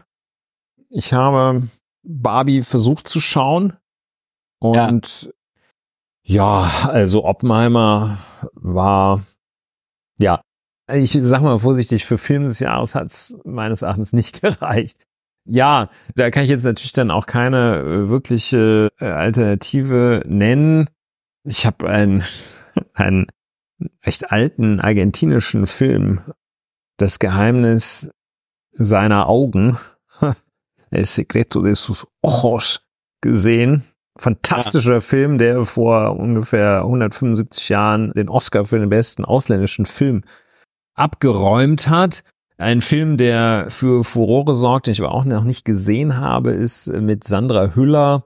Anatomie eines Falles muss ein absolutes Spektakel sein. Ja, aber so einen richtigen Film, der uns voll aus dem Kinosessel katapultiert hätte, ja, äh, ja, fällt uns jetzt hat, auch nicht Hat's an, ne? irgendwie, ne? ja, was aber auch daran lag, dass natürlich, also für einen, ein großer Teil des Jahres wäre jetzt übertrieben, aber doch für einen etwas größeren Teil des Jahres haben ja sowohl die, die DrehbuchautorInnen als auch die SchauspielerInnen gestreikt dieses Jahr, also in den USA. Ja. Also das ist ja das einzig Relevante. Und zu dem, zu dem Streik gehört dann eben auch, dass schon abgedrehte Filme nicht promoted werden, was zu meinem Ungemach dazu geführt hat, dass der Start des zweiten Teils von Dune verschoben worden ist. Fand ich nicht gut. Wäre Dune Teil 2 gekommen, Wobei man ja sagen muss, Dune 1 Teil 2, ja, wäre der gekommen, wäre das definitiv wahrscheinlich mein Film des Jahres gewesen. Also der, Aber der Film des Jahres der Herzen sozusagen. Ja. und Serie des Jahres, ich freue mich schon auf What If. Aber das ist äh, jetzt wieder so sehr speziell. Worauf ich mich sehr freue und ich hoffe, es ist so gut wie die erste Staffel, ist dieses What If. Das ist so eine, das ist so eine Zeichentrickserie, aber eher für Erwachsene, die nein, Also- nicht also so nichts eine für uns, Zeichentrick oder was? ni- ni- ni- nicht so eine Zeichentrickserie, aber wo es dann um die alternative Erzählung von so Marvel-Geschichten geht und das ist so das einzige von Marvel, was man noch was man noch gucken kann. Hm. Es ist jetzt natürlich auch etwas, was dich wahrscheinlich so überhaupt gar nicht interessiert, Wird eng, ja. aber Marvel ist ja auch einfach auf dem extrem absteigenden Ast, so wie ziemlich alles, was Disney im Moment macht, was sie da an Franchises gekauft hat. Also Star Wars, die ganzen Serien, die sie da raushauen, waren auch alle irgendwie größtenteils sehr enttäuscht, nachdem die ja teilweise sehr, sehr stark gestartet haben. Ne? Also zum Beispiel The Mandalorian, sehr stark gestartet und dann jetzt die dritte Staffel dieses Jahr. Es war auch eher so, uff, uff, ja. Und Marvel, ich glaube, dieses Jahr dieses Jahr kam doch, war das dieses Jahr Ant-Man and the Wasp, Quantum Mania? Ja, ja. Ich, ich weiß, das, ich weiß, das, das bringt dich jetzt wirklich an den Rande des Nervenzusammenbruchs, aber Nee, das geht. Ähm, es, es, es, es führt ähm, mich auf ein Feld, also ich fühle mich quasi wie Ted Lasso ja, in, in seinem ersten Spiel als Trainer im Ja, Vereinigten Königreich. der, der, der Marvel, das habe ich gelesen, das war ganz interessant. Marvel, also das Studio, die haben alle gedacht, mit Ant-Man and the Wasp Quantum Mania würden sie so den richtigen, so einen richtigen, so einen richtigen Banger rausbringen, ja, so ein richtig, so ein richtig, so einen richtig geilen Film, ja. Und der ist, wie alles, was die im Moment machen in, in diese Richtung, ist der komplett gefloppt, ja. Also ich habe ihn gesehen, es war ein okayer Film, ja, aber es war jetzt auch nicht überragend und er hatte auch seine Längen. Und man muss an der Stelle dazu sagen, es liegt nach wie vor meiner Meinung nach, daran, dass diese Filme keinen guten MacGuffin mehr haben. Ich weiß nicht, ob du weißt, was ein MacGuffin ist, lieber Ulrich. Ich erkläre es dir gerne, wenn du es nicht weißt. Der, der, der MacGuffin ist im Grunde genommen der Gegenstand oder der Grund, warum die Protagonisten das tun, was sie tun. Ne? Und das funktioniert zum Beispiel bei Indiana Jones immer total gut. Wenn es da irgendwie um die Bundeslade geht oder um diesen, den, den Heiligen Gral oder so, ja, da weiß jeder sofort, da weiß jeder sofort, worum, worum es geht und was hier, was hier gemacht wird und dann laufen die da irgendwie hinterher und so. Und bei Marvel hat das mit diesen mit diesen Steinen ganz gut funktioniert, ja, bis zu dem Zeitpunkt, wo es diese Steine also nicht mehr gab. Und seit es diese Steine da nicht mehr gibt, diese Infinity Stones, sind die vollkommen kopflos, weil sie überhaupt nicht mehr wissen, warum, warum machen sie den ganzen Scheiß eigentlich? Und das merkt man diesen Filmen an. Also die Schauspieler wissen nicht, warum sie diesen Scheiß machen und die, die, die, die, die Writer, die DrehbuchautorInnen wissen wahrscheinlich auch nicht mehr, warum sie diesen Scheiß machen. Ich meine, was für ein, was für ein, was für ein Cast dieser Film hatte. Michelle Pfeiffer, Bill Murray, Michael Douglas, ja. Also vor, vor 10 oder 20 Jahren wäre das das Filmereignis des, des Jahres gewesen und so, so halt nicht, ne? Ja, Ja, ja, verstehe. Serie des Jahres. Ja. Ich habe gerade geschaut, ein sehr klassischer MacGuffin, der Koffer in Pulp Fiction. Ja. Wenn man nach einem Beispiel sucht, so wie ich, und es erst dann versteht. Ja, schön. Oder auch Schön. nicht schön, so richtig. ja. Es war, es war nicht das Jahr der Cinematografie. Äh, Ich kann mich an, ich kann mich auch wirklich an nichts erinnern, wo ich so gesagt habe, boah, ja, das, Ja, ist ja das auch eine will ich jetzt Aussage, unbedingt ne? gucken. Ja. So. ja, die Scheindebatte des Jahres. Ja, gut, da müssen wir nicht lange drüber, da müssen wir nicht lange drüber reden. Wir haben leider in diesem Podcast in den letzten Folgen viel zu viel darüber geredet, aber Fußball-Bundestrainer. Nein. nein, sondern die sogenannte Aus Ausländerdebatte, Migrationsdebatte. Völlig richtig, ne? Da kommen wir beide übereinstimmend drauf. Und Ich habe das auch noch mal durchgeblättert, den Jahresrückblick in der Süddeutschen Zeitung.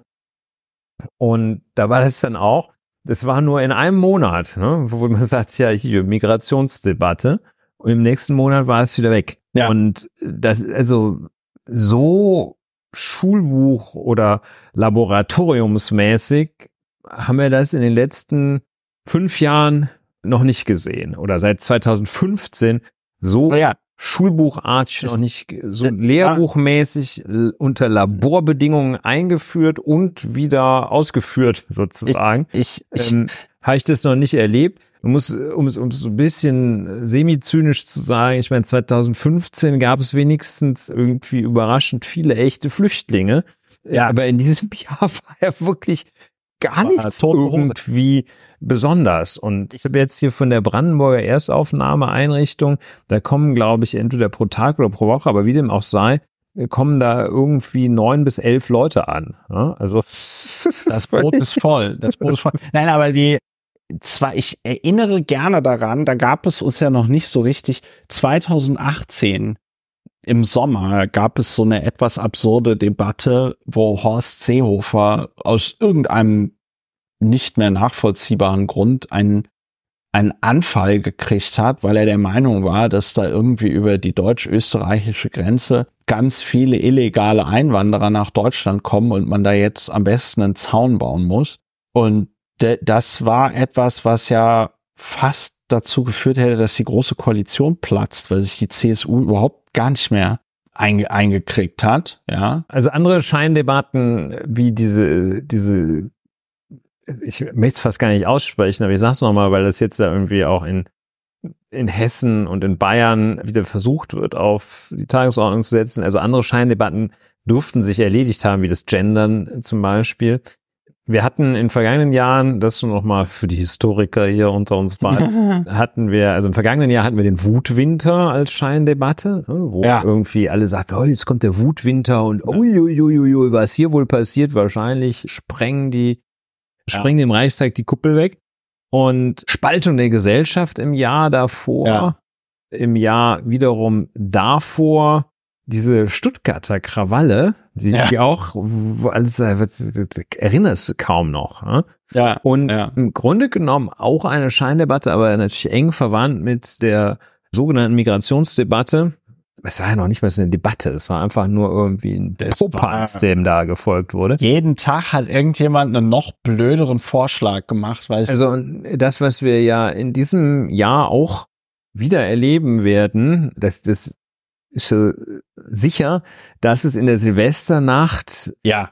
wieder überraschenderweise Leute gibt, die bis also die mit Böllern nicht umgehen kann. Oberkante, Unterlippe mit Alkohol voll sind und dann Sprengstoff in der Hand haben. Es ist so eine tolle Idee. Die dann da irgendein, irgendeine Polizeiwanne beschießen und dann glauben wieder alle, jetzt bricht die Welt zusammen.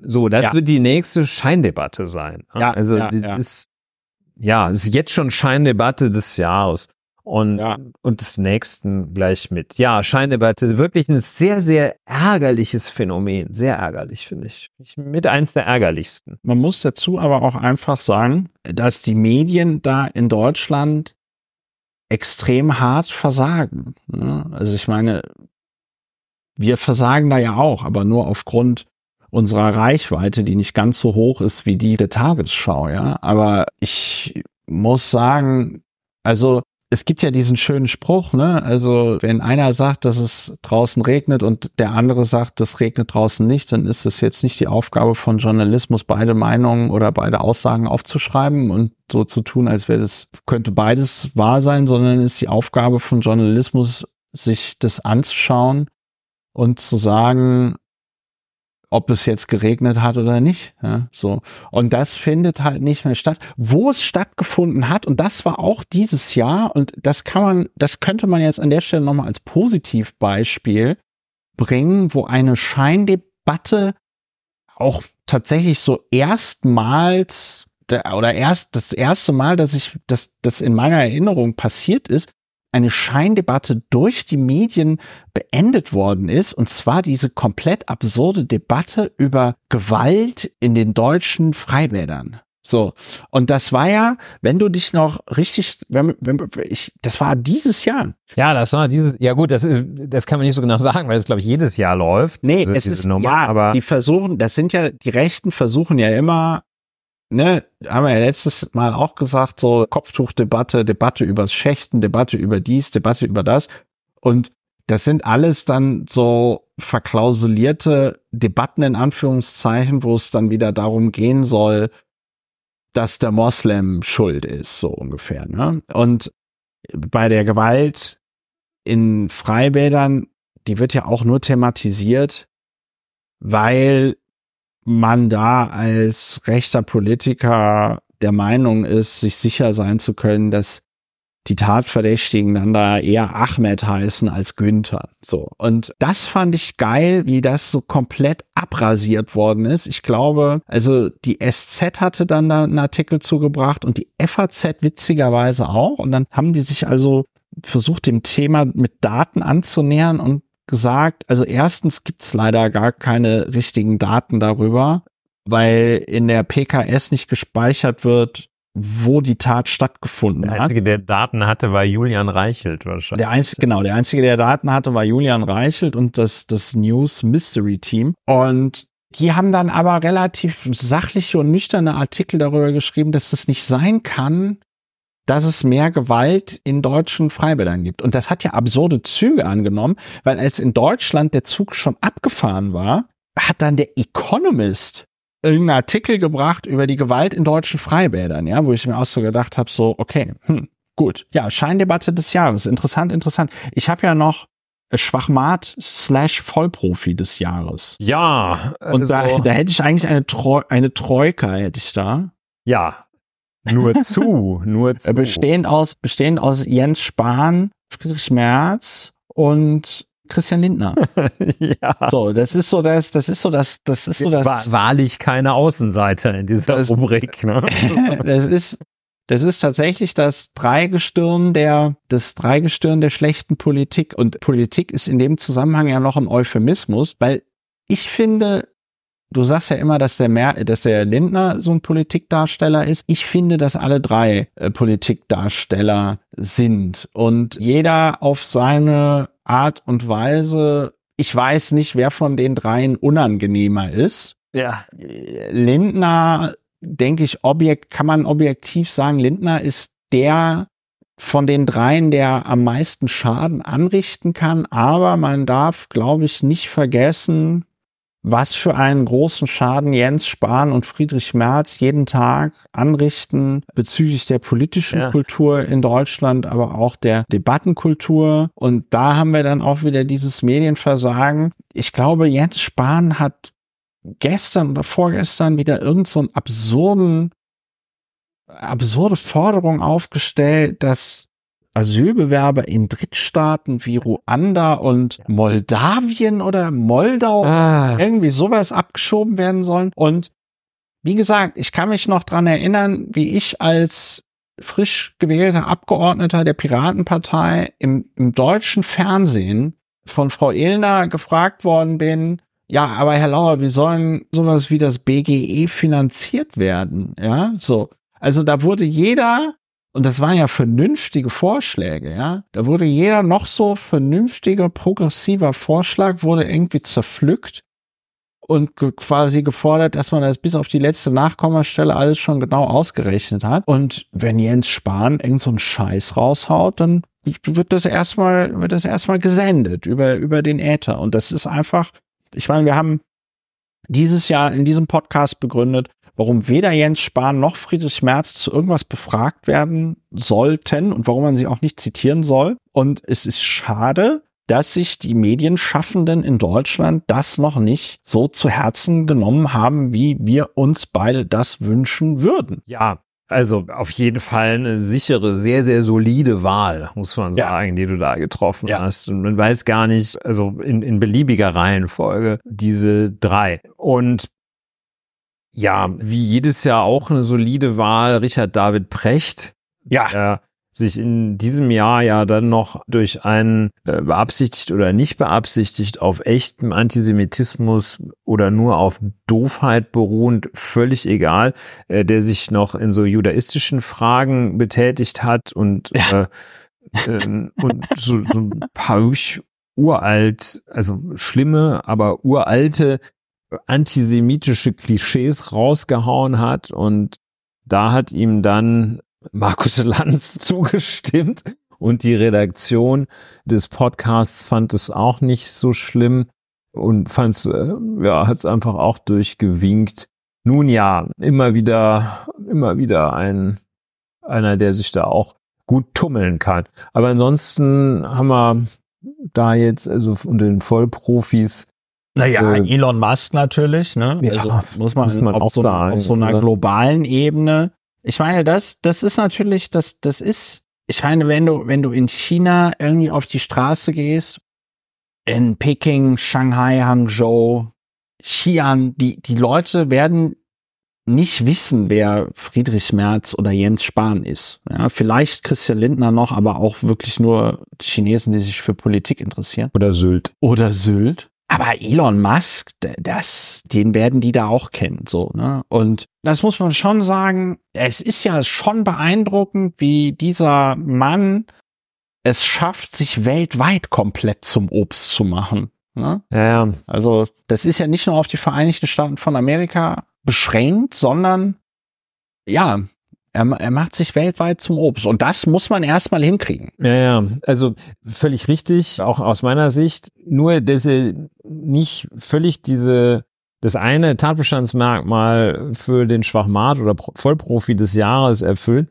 Nämlich, dass mit ihm, auf ihn bezogen, es auch die Hoffnung gibt, dass er einfach relativ zügig irgendwie so in der Bedeutungslosigkeit dann doch wieder verschwindet. Ne? Das, also die Vollprofis und Schwachmaten des Jahres, es müssen auch irgendwie so gleichzeitig auch so ein bisschen Provinz-Heinis sein, die zwar auch eine Gefährlichkeit besitzen, nur bei Elon Musk finde ich, dass man ihm mit äh, Schwachmat oder Vollprofi des Jahres, der Woche oder des Tages äh, einfach deshalb nicht gerecht wird, weil er schon sehr einflussreich und sehr, sehr gefährlich ist. Ne? Also auch Jens ja. Spahn hat eine gewisse Gefährlichkeit, aber nicht, bei weitem nicht die von Elon Musk.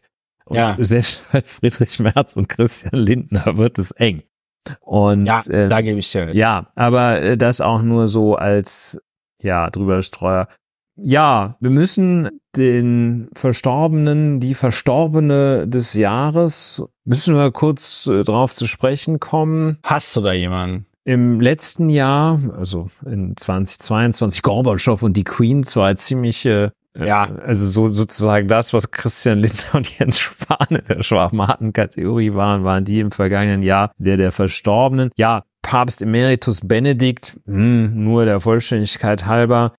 Henry Kissinger auch eine komplexe Person, aber ich habe ein. Ähm, naja, Henry Kissinger komplexe Person, also da muss man, da muss man sagen, gab es eine sehr gute ja, ja. guten Nachruf. Ich, ich, ich kann ihn nicht so richtig beurteilen. Ja, aber es machen ja, es machen ja andere und also da muss man sagen, es, es wäre, es wäre er hatte auch schon einige Einige es wäre auch in Ordnung Leichen, gewesen. Die seinen Weg pflasterten. Ja, einige Millionen, einige Millionen Leichen und es, es wäre auch okay gewesen. Also ich glaube, es wäre vertretbar gewesen, ihn einfach mal in Den Haag auf die Bank des Angeklagten zu setzen und ja. einfach mal zu gucken, was da rauskommt. Das hätte sein Schaffen schon her. Wir wissen ja leider die USA nicht ja. Vertragsstaat des Statuts ja. von Rom. Ja. ja. Und auch Verfahren gegen Tote jetzt nicht mehr führbar. Ja, aber ein, ein echter Verstorbener des Jahres ist natürlich Matthew Perry. Ne? Also ja. Chandler Bing aus Friends, je nachdem, welcher Alterskohorte man angehört, schon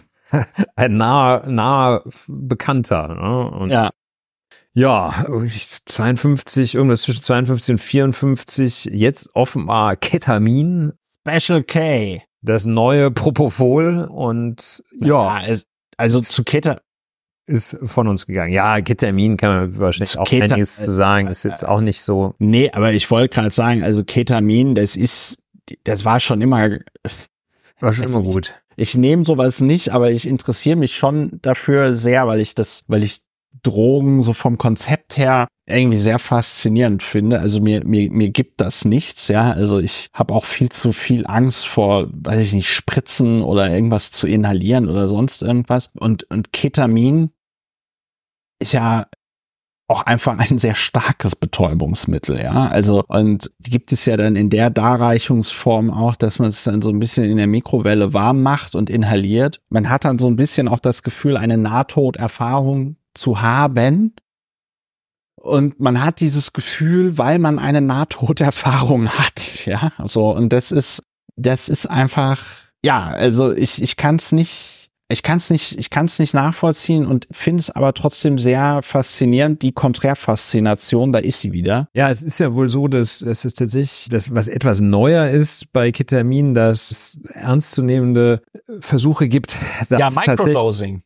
Das tatsächlich in der Depressionsbehandlung ja. anzuwenden. Ja. ja. ja, es sollte, also, ja, ich wollte primär auf auf, ich will mal Fred Perry sagen, Matthew Perry abstellen und nur sekundär auf Ketamin, ja, haben wir, haben wir beides abgedeckt damit. Und ja, weitere Kategorien. Also ich äh, muss sagen, wir hatten gerne die Kategorie, ja, Unsinnsäußerung des Jahres. Da haben wir jetzt gab es dieses Jahr viel. Ja, gab es super viel. Ich habe eine, die tatsächlich hatte ich auch schon genannt, die so ein bisschen unterschätzt wird. Zu Unrecht, wie ich finde. Das war Henrik Wüst, der gesagt hat, Zitat, denn, also auch natürlich zum Thema Migration, wir wissen doch alle, was passiert, wenn dann Menschen, die eigentlich kein Bleiberecht haben, auf einmal dann arbeiten, dann integriert sind, dann wird es mit der Ausreise auch wieder schwierig. Und ich muss sagen, das ist, das ist so derartig das Dürfste, was, was ich gehört habe, dass man ja. gar nicht müde werden darf, das zu wiederholen, dass man sagt, ja, Mist, wenn die integriert sind, haben wir ein Problem mit denen, dann können wir die nicht mehr rausschmeißen. Mist, wenn ich gesund bin, kann ich wieder zum Arzt gehen. Also ich weiß gar nicht. Also das ist ja. äh, so, ne, so Mist, wenn wir den kurieren, können wir dem keine Medizin mehr verkaufen. Ne? Nee, aber das ist der, der Wahrscheinlich steckt das dahinter. Ne? Also wenn wir die hier integriert haben, womit machen wir denn dann Politik? Ja, nee, aber das habe ich ja, das habe ich ja dieses Jahr auch schon gesagt, dass ich fest davon überzeugt bin, dass Parteien wie die CDU, CSU, aber auch die FDP die ganzen Probleme, die es mit der Integration von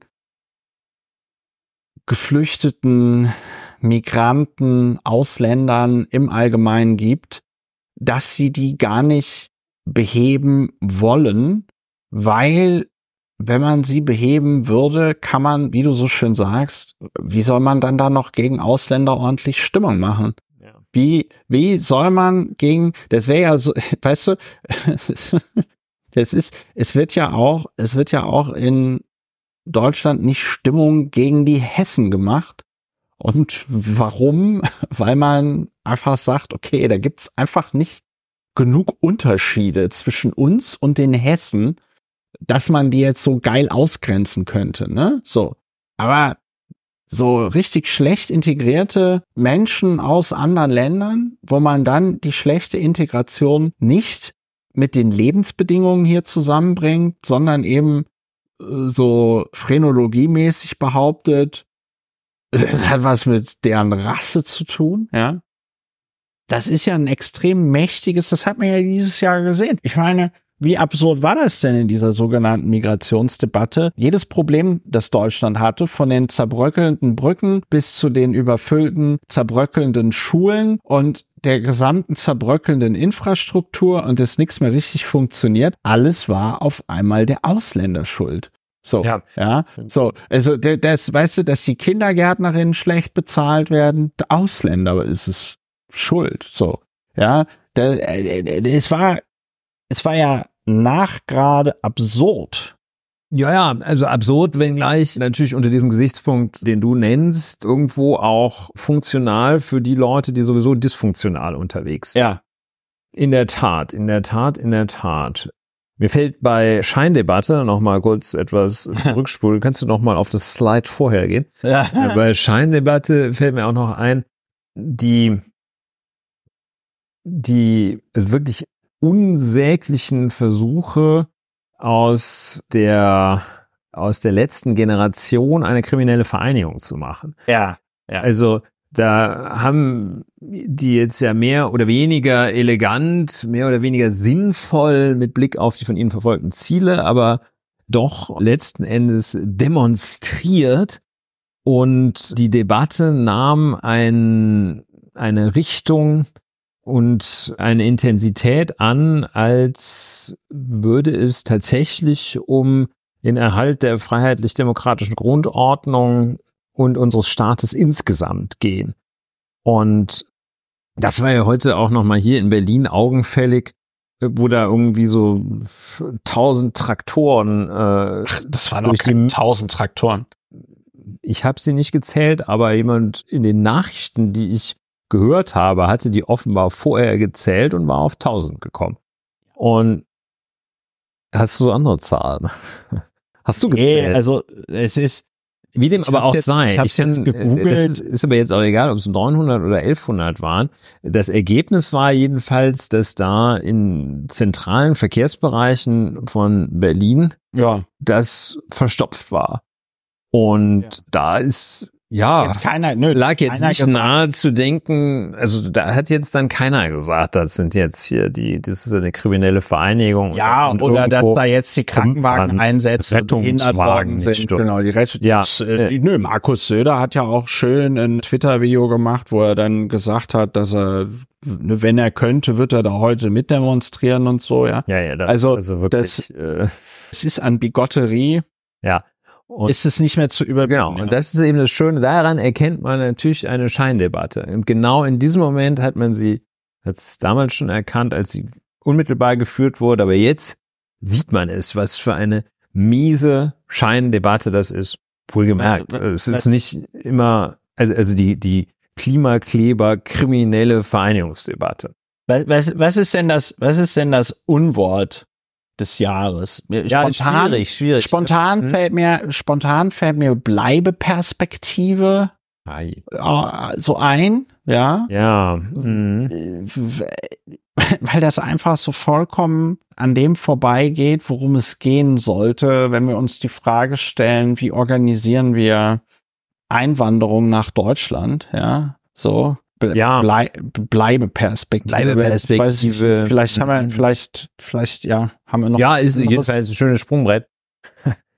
ja, also einmal kann man auf einen Klassiker, der jetzt ja in den letzten Tagen gelaufen ist mit diesem Grundsatzprogrammentwurf der CDU, wo ja die Leitkultur schon wieder kommt. ne? Also Oh ja. Ja, es ist einfach jede, also ich gehe noch immer aus dem Sattel, wenn ich Leitkultur höre.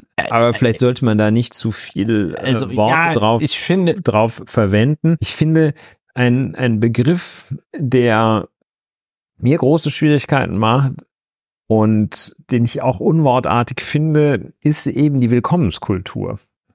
ja, Hatten wir schon mal, habe ich glaube ich genau das gleiche gesagt, was ich jetzt sagen werde. Schadet aber nichts. Das ist wie das, was man so im Automobiltest liest, die Qualitätsanmutung. ne? Also du Ja. brauchst keine Qualität, sondern Qualitätsanmutung. Und dann sagen, die, okay, die verwenden zwar selbe Hartplastik, aber beim einen sieht's aus wie Leder, beim anderen sieht's aus wie Hartplastik. Und deshalb Willkommenskultur ist sozusagen die Qualitätsanmutung. Man muss so tun, als wäre das hier schön, Ja. damit die Leute zu uns kommen. ja, Das ist, nat das ist natürlich, wie ich sagen, eine völlige Unverschämtheit und es geht an der Problematik komplett vorbei. Also man braucht keine Willkommenskultur, sondern man braucht ein lebenswertes Land. Und ja. deshalb finde ich, dass man also von Willkommenskultur muss, muss, muss man eine riesen Fußnote dran machen und erläutern, was man damit meint. Ansonsten ist es ein Unwort. Ich Äh, finde, das Gegenstück dazu ist ja der Fachkräftemangel, für den Ja. man dem entgegenzuwirken, man Willkommenskultur braucht.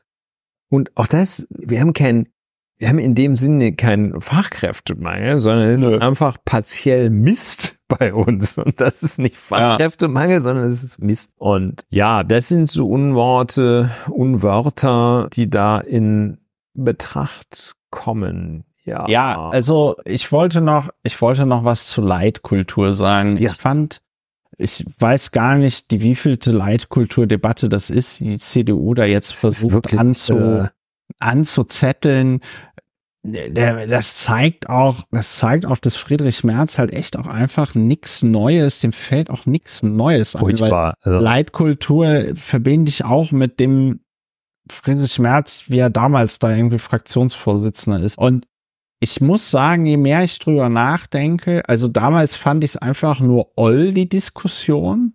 Und ich sag mal, ein, ein zentraler Bestandteil des Faschismus und des Nationalsozialismus und der, der, des, des, der Rassentheorie der, der Nazis war ja die Idee, dass der Arier auch deswegen den anderen Rassen überlegen ist, weil, weil, weil er ja so eine tolle Kultur hat und weil er so kulturelle Höchstleistungen zustande bringt, ja.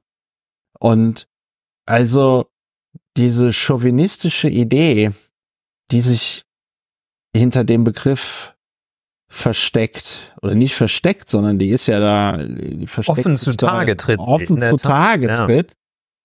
Das ist schon allerhand, hätte man früher gesagt, ne? Also das finde ich, das ist schon starker Tobak, weil erstens ist es Quatsch, aber ich meine, für Fakten interessieren die sich eh nicht, aber du kannst, du kannst dich doch nicht ernsthaft hinstellen und sagen, unsere Kultur ist besser als deine Kultur. Also insbesondere, insbesondere in, in einem Land, wo unsere Vorfahren noch auf den Bäumen gehockt haben, als die in anderen Teilen dieses Planeten schon Fußbodenheizung hatten. Ja. Ja. Also und ähm, Hauskatzen. und, und, und, und Hauskatzen und, und, und Literatur und Theater und sonst irgendwas. Ja, also die, die Idee, Mhm. Ich, ich bin so ruhig, aber es regt mich, es regt mich wirklich. Ja, ich glaube, es Sehr ist nur au- deshalb nicht völlig bis zum, bis zum Infarkt oder Schlaganfall auf, weil es einfach auch schon so ausgenudelt ist, so dass man, dass wir wahrscheinlich die Hoffnung haben, äh, die uns so ein bisschen ruhiger sein lässt, dass sich das da auch schon von selbst in Luft auflösen wird. Aber es ist auch ja theoretisch und demokratietheoretisch ganz schwierig beziehungsweise nicht akzeptabel, denn es negiert ja das Prinzip des Minderheitenschutzes.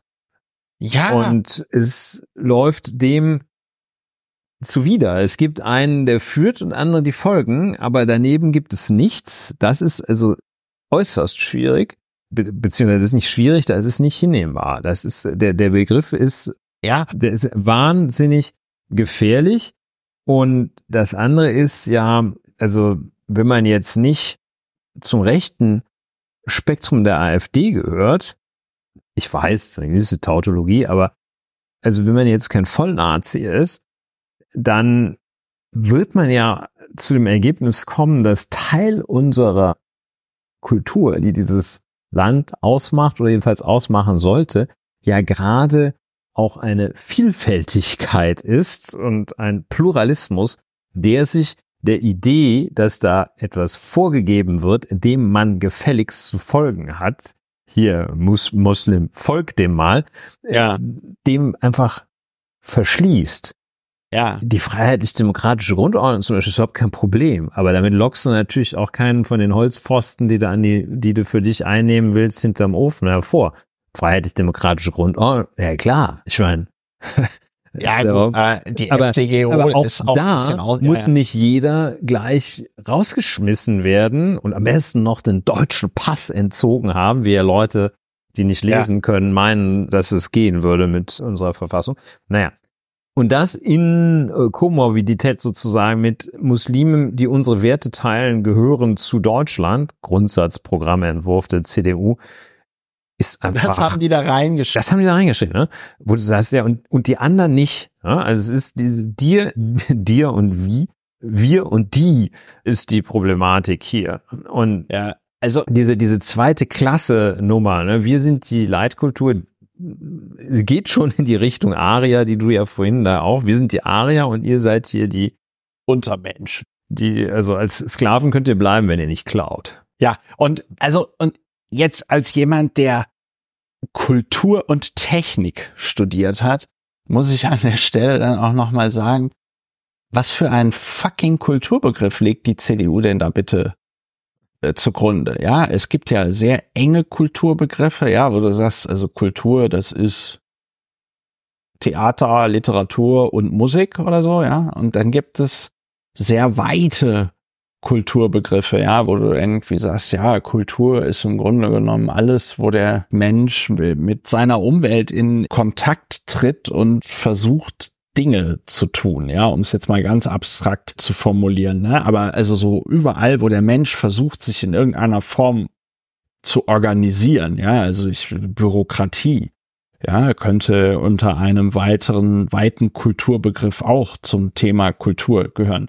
Und dann wäre ja tatsächlich die Frage, was wäre denn eine dezidierte deutsche Leitkultur? Ja, was, was soll das, was soll das sein? Wiener Schnitzel oder so, ja? Das, ich meine, das ist ja schon, das ist ja schon dann ein Oxymoron, ja, wenn du, wenn du sagst, was ist deutsche Leitkultur? Ja, Wiener Schnitzel, kommt doch, kommt das nicht aus Österreich?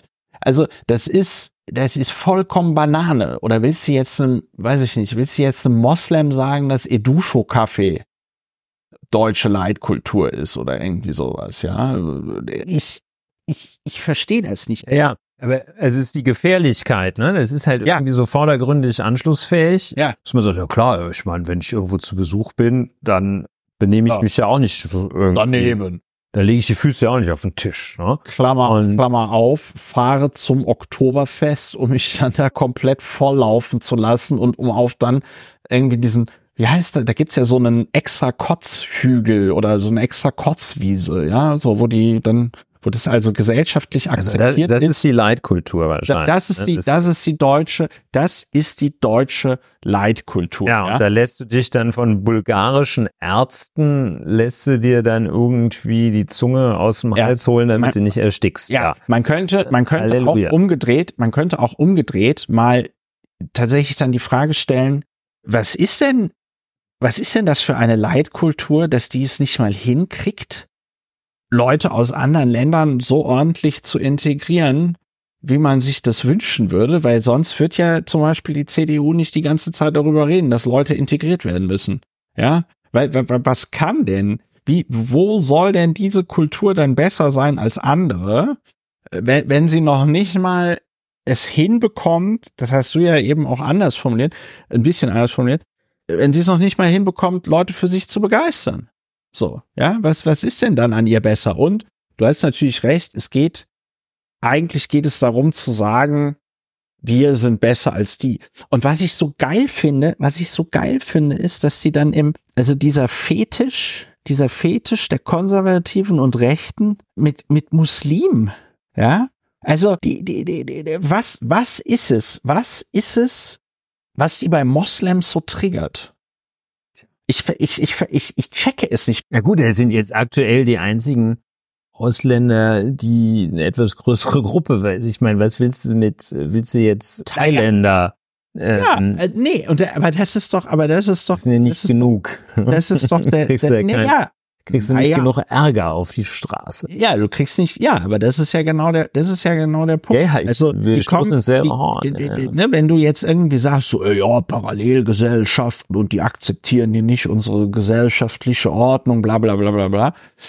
Wenn du, das hat mir damals ziemlich die Augen geöffnet, da hatte ich, da hatte ich noch wegen des China-Austausches hier so eine chinesische Doktorandin, die ich dann so ein bisschen, der ich so ein bisschen unter die Arme gegriffen habe, wenn die jetzt also irgendwie so Probleme mit so alltäglichen Dingen in, in, in Deutschland hatte, ne? So, und dann hat sie irgendwie auch erzählt, ja, also jetzt wird ihre Mutter vorbeikommen und dann meinte ich so, hm, ja, ach, kann die denn wenigstens Englisch oder so, damit sie sich hier ein bisschen verständigen kann und so. Genau. Und sie sollte, die Mutter kam irgendwie für drei Monate vorbei, denn sie war kurz davor, ein Kind zu kriegen, so, ja.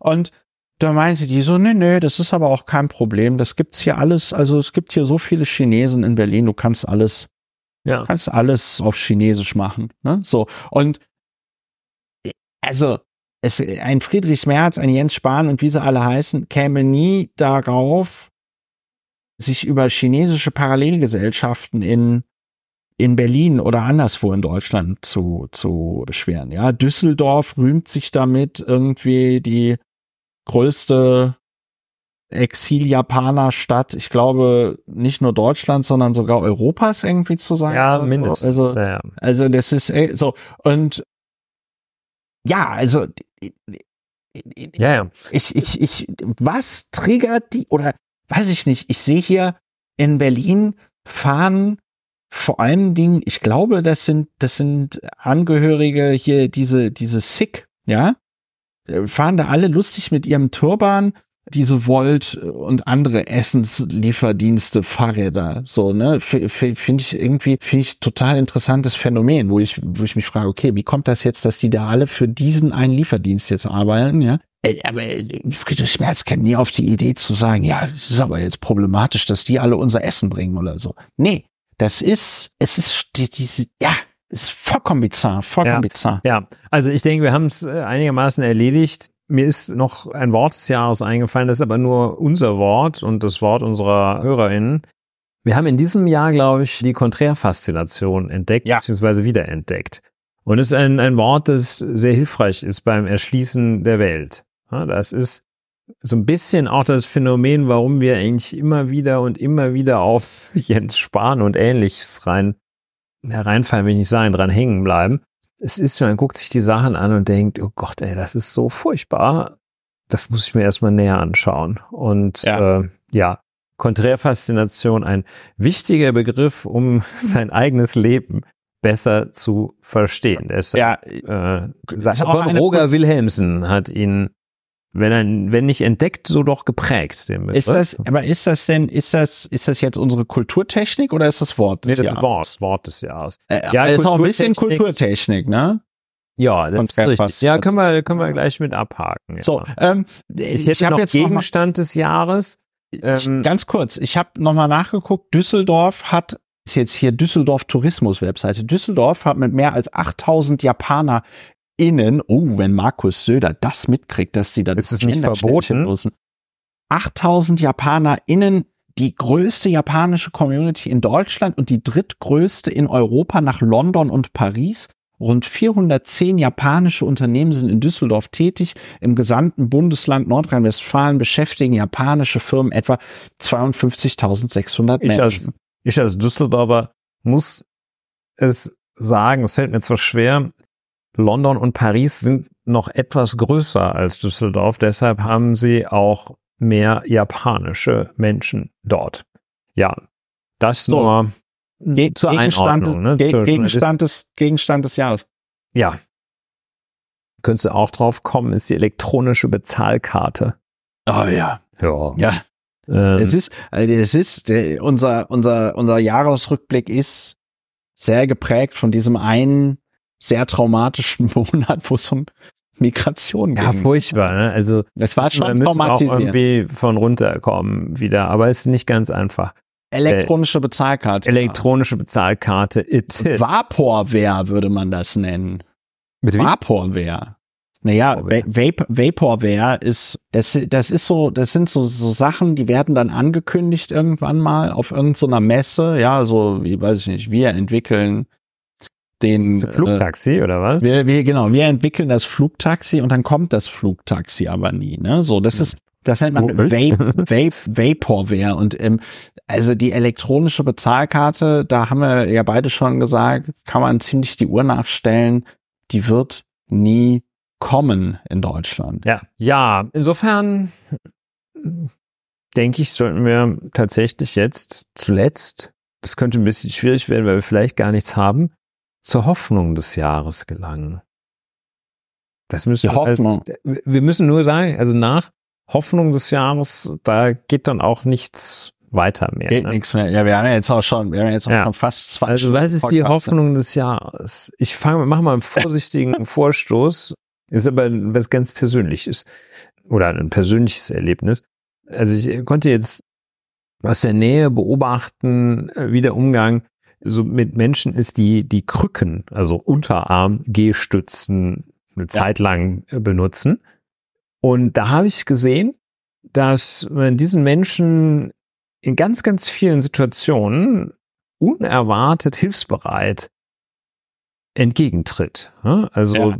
zwar völlig durch die Bank, da haben also da das das da reagieren viele viele Menschen sehr darauf und sind dann also ausgesprochen freundlich. Ja, also ja, freundlich, hilfsbereit.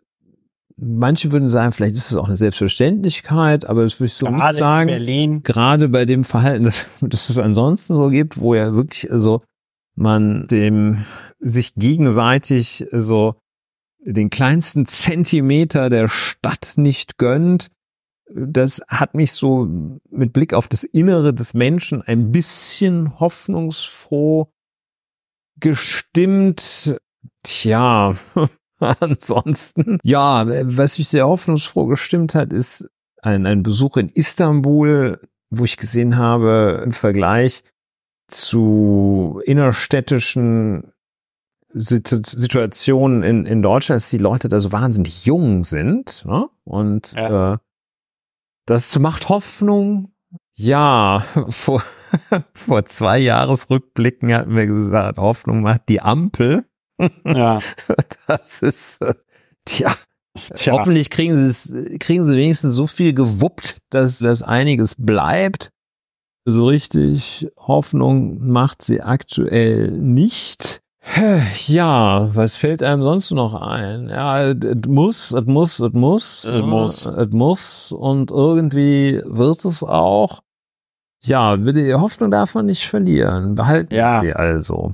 Ja, ich bin, ich bin zum Ende. Das heißt, bin, darf man nicht verlieren. Also sollte sie nicht verlieren. Ja. Ich bin zum Ende des Jahres Milde. leider Nee. Nee, nicht milde, sondern leider nicht besonders hoffnungsvoll, weil oh, wenn man ich bin hoffnungsvoll. Wenn man wenn man wenn man sich das nächste Jahr anschaut, dann haben wir die ganzen Landtagswahlen im Osten, wo die AfD gerade extrem weit vorne steht und ich ja, denke, ganz im Westen, dass wir, The Donald, dass wir, dass wir nächstes Jahr auch dann direkt die erste Regierung CDU, AfD sehen werden, weil wie wir ja dieses Jahr schon festgestellt hatten, das wäre auch ein schönes Unwort, glaube ich, gewesen oder ein schöner Unsatz, Unbegriff des Jahres. Die Brandmauer.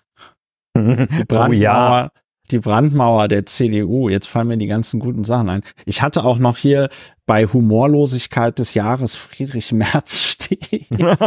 ja, okay. So, dann hast du es schon erwähnt, The Donald, ja, The Donald Strikes Back. Und da haben wir ja diese absurde Situation in den USA, wenn ich das richtig verstehe, dass der Joe Biden zwar mit, mit seinem, mit seinem Wirtschaftsprogramm da, mit diesem Inflation Reduction Act, ja, ja. dass er da wirklich die Kuh vom Eis gekriegt hat und schön gezeigt hat, ja, wenn man in der Krise investiert, kommt ein Land schneller aus der Krise raus. Hm. Wer hätte, wer hätte das Wie? gedacht? Was?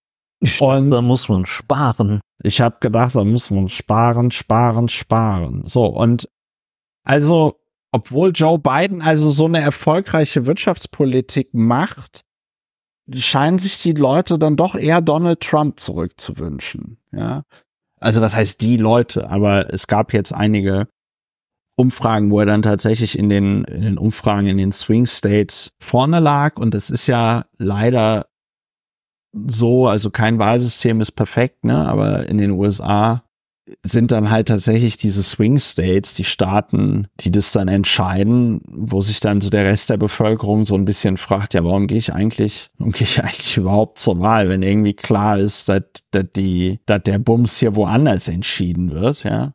Und ich, ich glaube, dass die, ich glaube, dass die Leute noch immer nicht oder auch hier die Politik in Deutschland noch immer nicht geistig mental so richtig darauf vorbereitet ist, auf die Möglichkeit, ja, dass eben dieser Scheiß passiert, dass Donald Trump zum Präsidenten gewählt wird. Und deswegen, ich bin einfach nicht besonders hoffnungsvoll. Die Dinge ja. werden allerdings auch nur schöner, wenn man sich engagiert, wenn man was macht. Und da muss ich sagen, das ist ja bei mir leider vollkommen zu erliegen, zum Erliegen gekommen, weil ich mich auch nicht mehr aufgerafft bekomme, weil mir das alles, weil, ich, weil mich das alles, weil ich das alles so doof finde und mich das alles irgendwie so frustriert. Hm. Hast du denn ein bisschen Hoffnung, diesen Zirkel zu durchbrechen.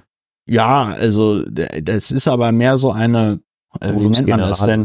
Eine, nee, gibt auch so einen Begriff dafür, so Zweck, Zweck. Zweckoptimismus? Was? Genau, Zweck, das ist Zweckoptimismus. Oh Gott, das ist, ja, das ist natürlich Zweckoptimismus. auch Zweckoptimismus ist eigentlich eine Form des Pessimismus, ja. Ja, ähm, ja, ja, was soll ich, was soll ich sagen? Es ist halt, ja, was soll ich sagen? es ist halt einfach nicht besonders schön. Ich meine, wir haben dieses Jahr finde ich gar nicht so viel über die Klimakatastrophe geredet, wie wir es, wie wir es sonst tun.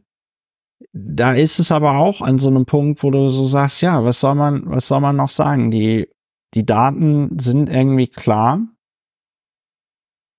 Ja, wir tun trotzdem nichts dagegen. Ja. Ich äh, habe aus, aus Gründen nochmal die drei Slogans des Wahlkampfes von Barack Obama vor seiner er seinem ersten Term äh, nachgeschaut. Ja. Das waren Change, Hope und Yes We Can. Ja. Ja. Yeah. Der hat, der hat mit, der hat mit dem Slogan von He knows Bob, what good is. Von Bob dem Baumeister hat er gewonnen. Ja. Tja. Das, äh, ja, also ich sag mal, Barack Obama, das war ja auch transformativ in vieler, in vielerlei Hinsicht, obwohl er ja. dann natürlich auch hinter dem zurückgeblieben ist, was er wollte, gut äh, oder was er machen wollte. Aber das ist ja alleine schon dieses, so. alleine dieses Obamacare-Ding ähm, ist ist zumindest für die USA natürlich irgendwie kompletter kompletter Wahnsinn. Tja. Ja, was willst Lass du? Lass uns eine kleine Glut der Hoffnung wahren Vielleicht muss sie mal Flamme sein. Ja, ach, ich sag mal so, wenn du das alles, wenn du das alles auf, weiß ich, 1000 Jahre, 2000 Jahre, 3000 Jahre in die Zukunft siehst, irgendwas geht immer, ne? So, aber Jawohl, irgendwas geht immer. Komm, lass uns hier innehalten, weil das ist doch Irgendwas Frage geht ist, immer, das ist doch schön. Genau, irgendwas geht immer. Das ist das Minimum nur, an Hoffnung, dass, die, dass wir dir jetzt entlocken konnten. Die, die, Frage ist, wie schön es wird. So, aber ich glaube. ja, Halleluja. Die, die, ich, ich glaube, ich wir müssen den jetzt, Jahresrückblick jetzt abbinden. Ich muss jetzt abbinden. So, liebe HörerInnen, das war die 163. Folge von Lauer und Wena aufgenommen am Montag, den 18.12.2023. Der Jahresrückblick von Lauer und Wehner, Deutschlands bestem Podcast für Jahresrückblicke und Mitgliederbefragung und Podcast zur Bewältigung der Gesamtsituation. Ich hoffe, liebe HörerInnen, dass wir euch bei der Bewältigung der Gesamtsituation dieses Jahr helfen konnten, auch wenn ich jetzt ein bisschen sehr pessimistisch war am Ende des Jahres, aber das wird wahrscheinlich auch wieder besser ab dem Moment, ab dem die Tage wieder länger werden. ja. Wenn euch das hier gefallen hat, geht auf plus.lauerundwena.de, dort erfahrt ihr, wie ihr diesen Podcast unterstützen könnt. Wenn ihr diesen Podcast bereits unterstützt, vielen lieben Dank dafür. Ich wünsche allen HörerInnen ein frohes, ruhiges Weihnachtsfest. Wenn ihr es feiert, wenn ihr es nicht feiert, nutzt es einfach als Gelegenheit, um euch Dinge zu schenken und es auch zu feiern. Und dann wünsche ich euch noch einen guten Rutsch ins neue Jahr, wie man im Westen sagt, oder ein gesundes neues Jahr, wie man im Osten sagt. Und damit, ja, möchtest du den HörerInnen noch etwas sagen zum Jahresende? Ja, neutrale, neutrale Jahresendgrüße. Man darf ja nichts mehr sagen. Unbeeinträchtigt, unbeeinflusst von jeglicher Leitkultur, möge jeder einfach das Beste aus ein paar freien Tagen machen und gut ins neue Jahr kommen. Die Hoffnung stirbt zuletzt. Oder wie Christopher sagen würde, ja, irgendwie geht schon irgendwas oder wie das war. Irgendwas geht immer, habe ich gesagt. Irgendwas, Irgendwas geht, geht immer. immer. Na schön. In diesem Na, Sinne, ein frohes ja. 2024 und adios. Macht's gut. Tschüss.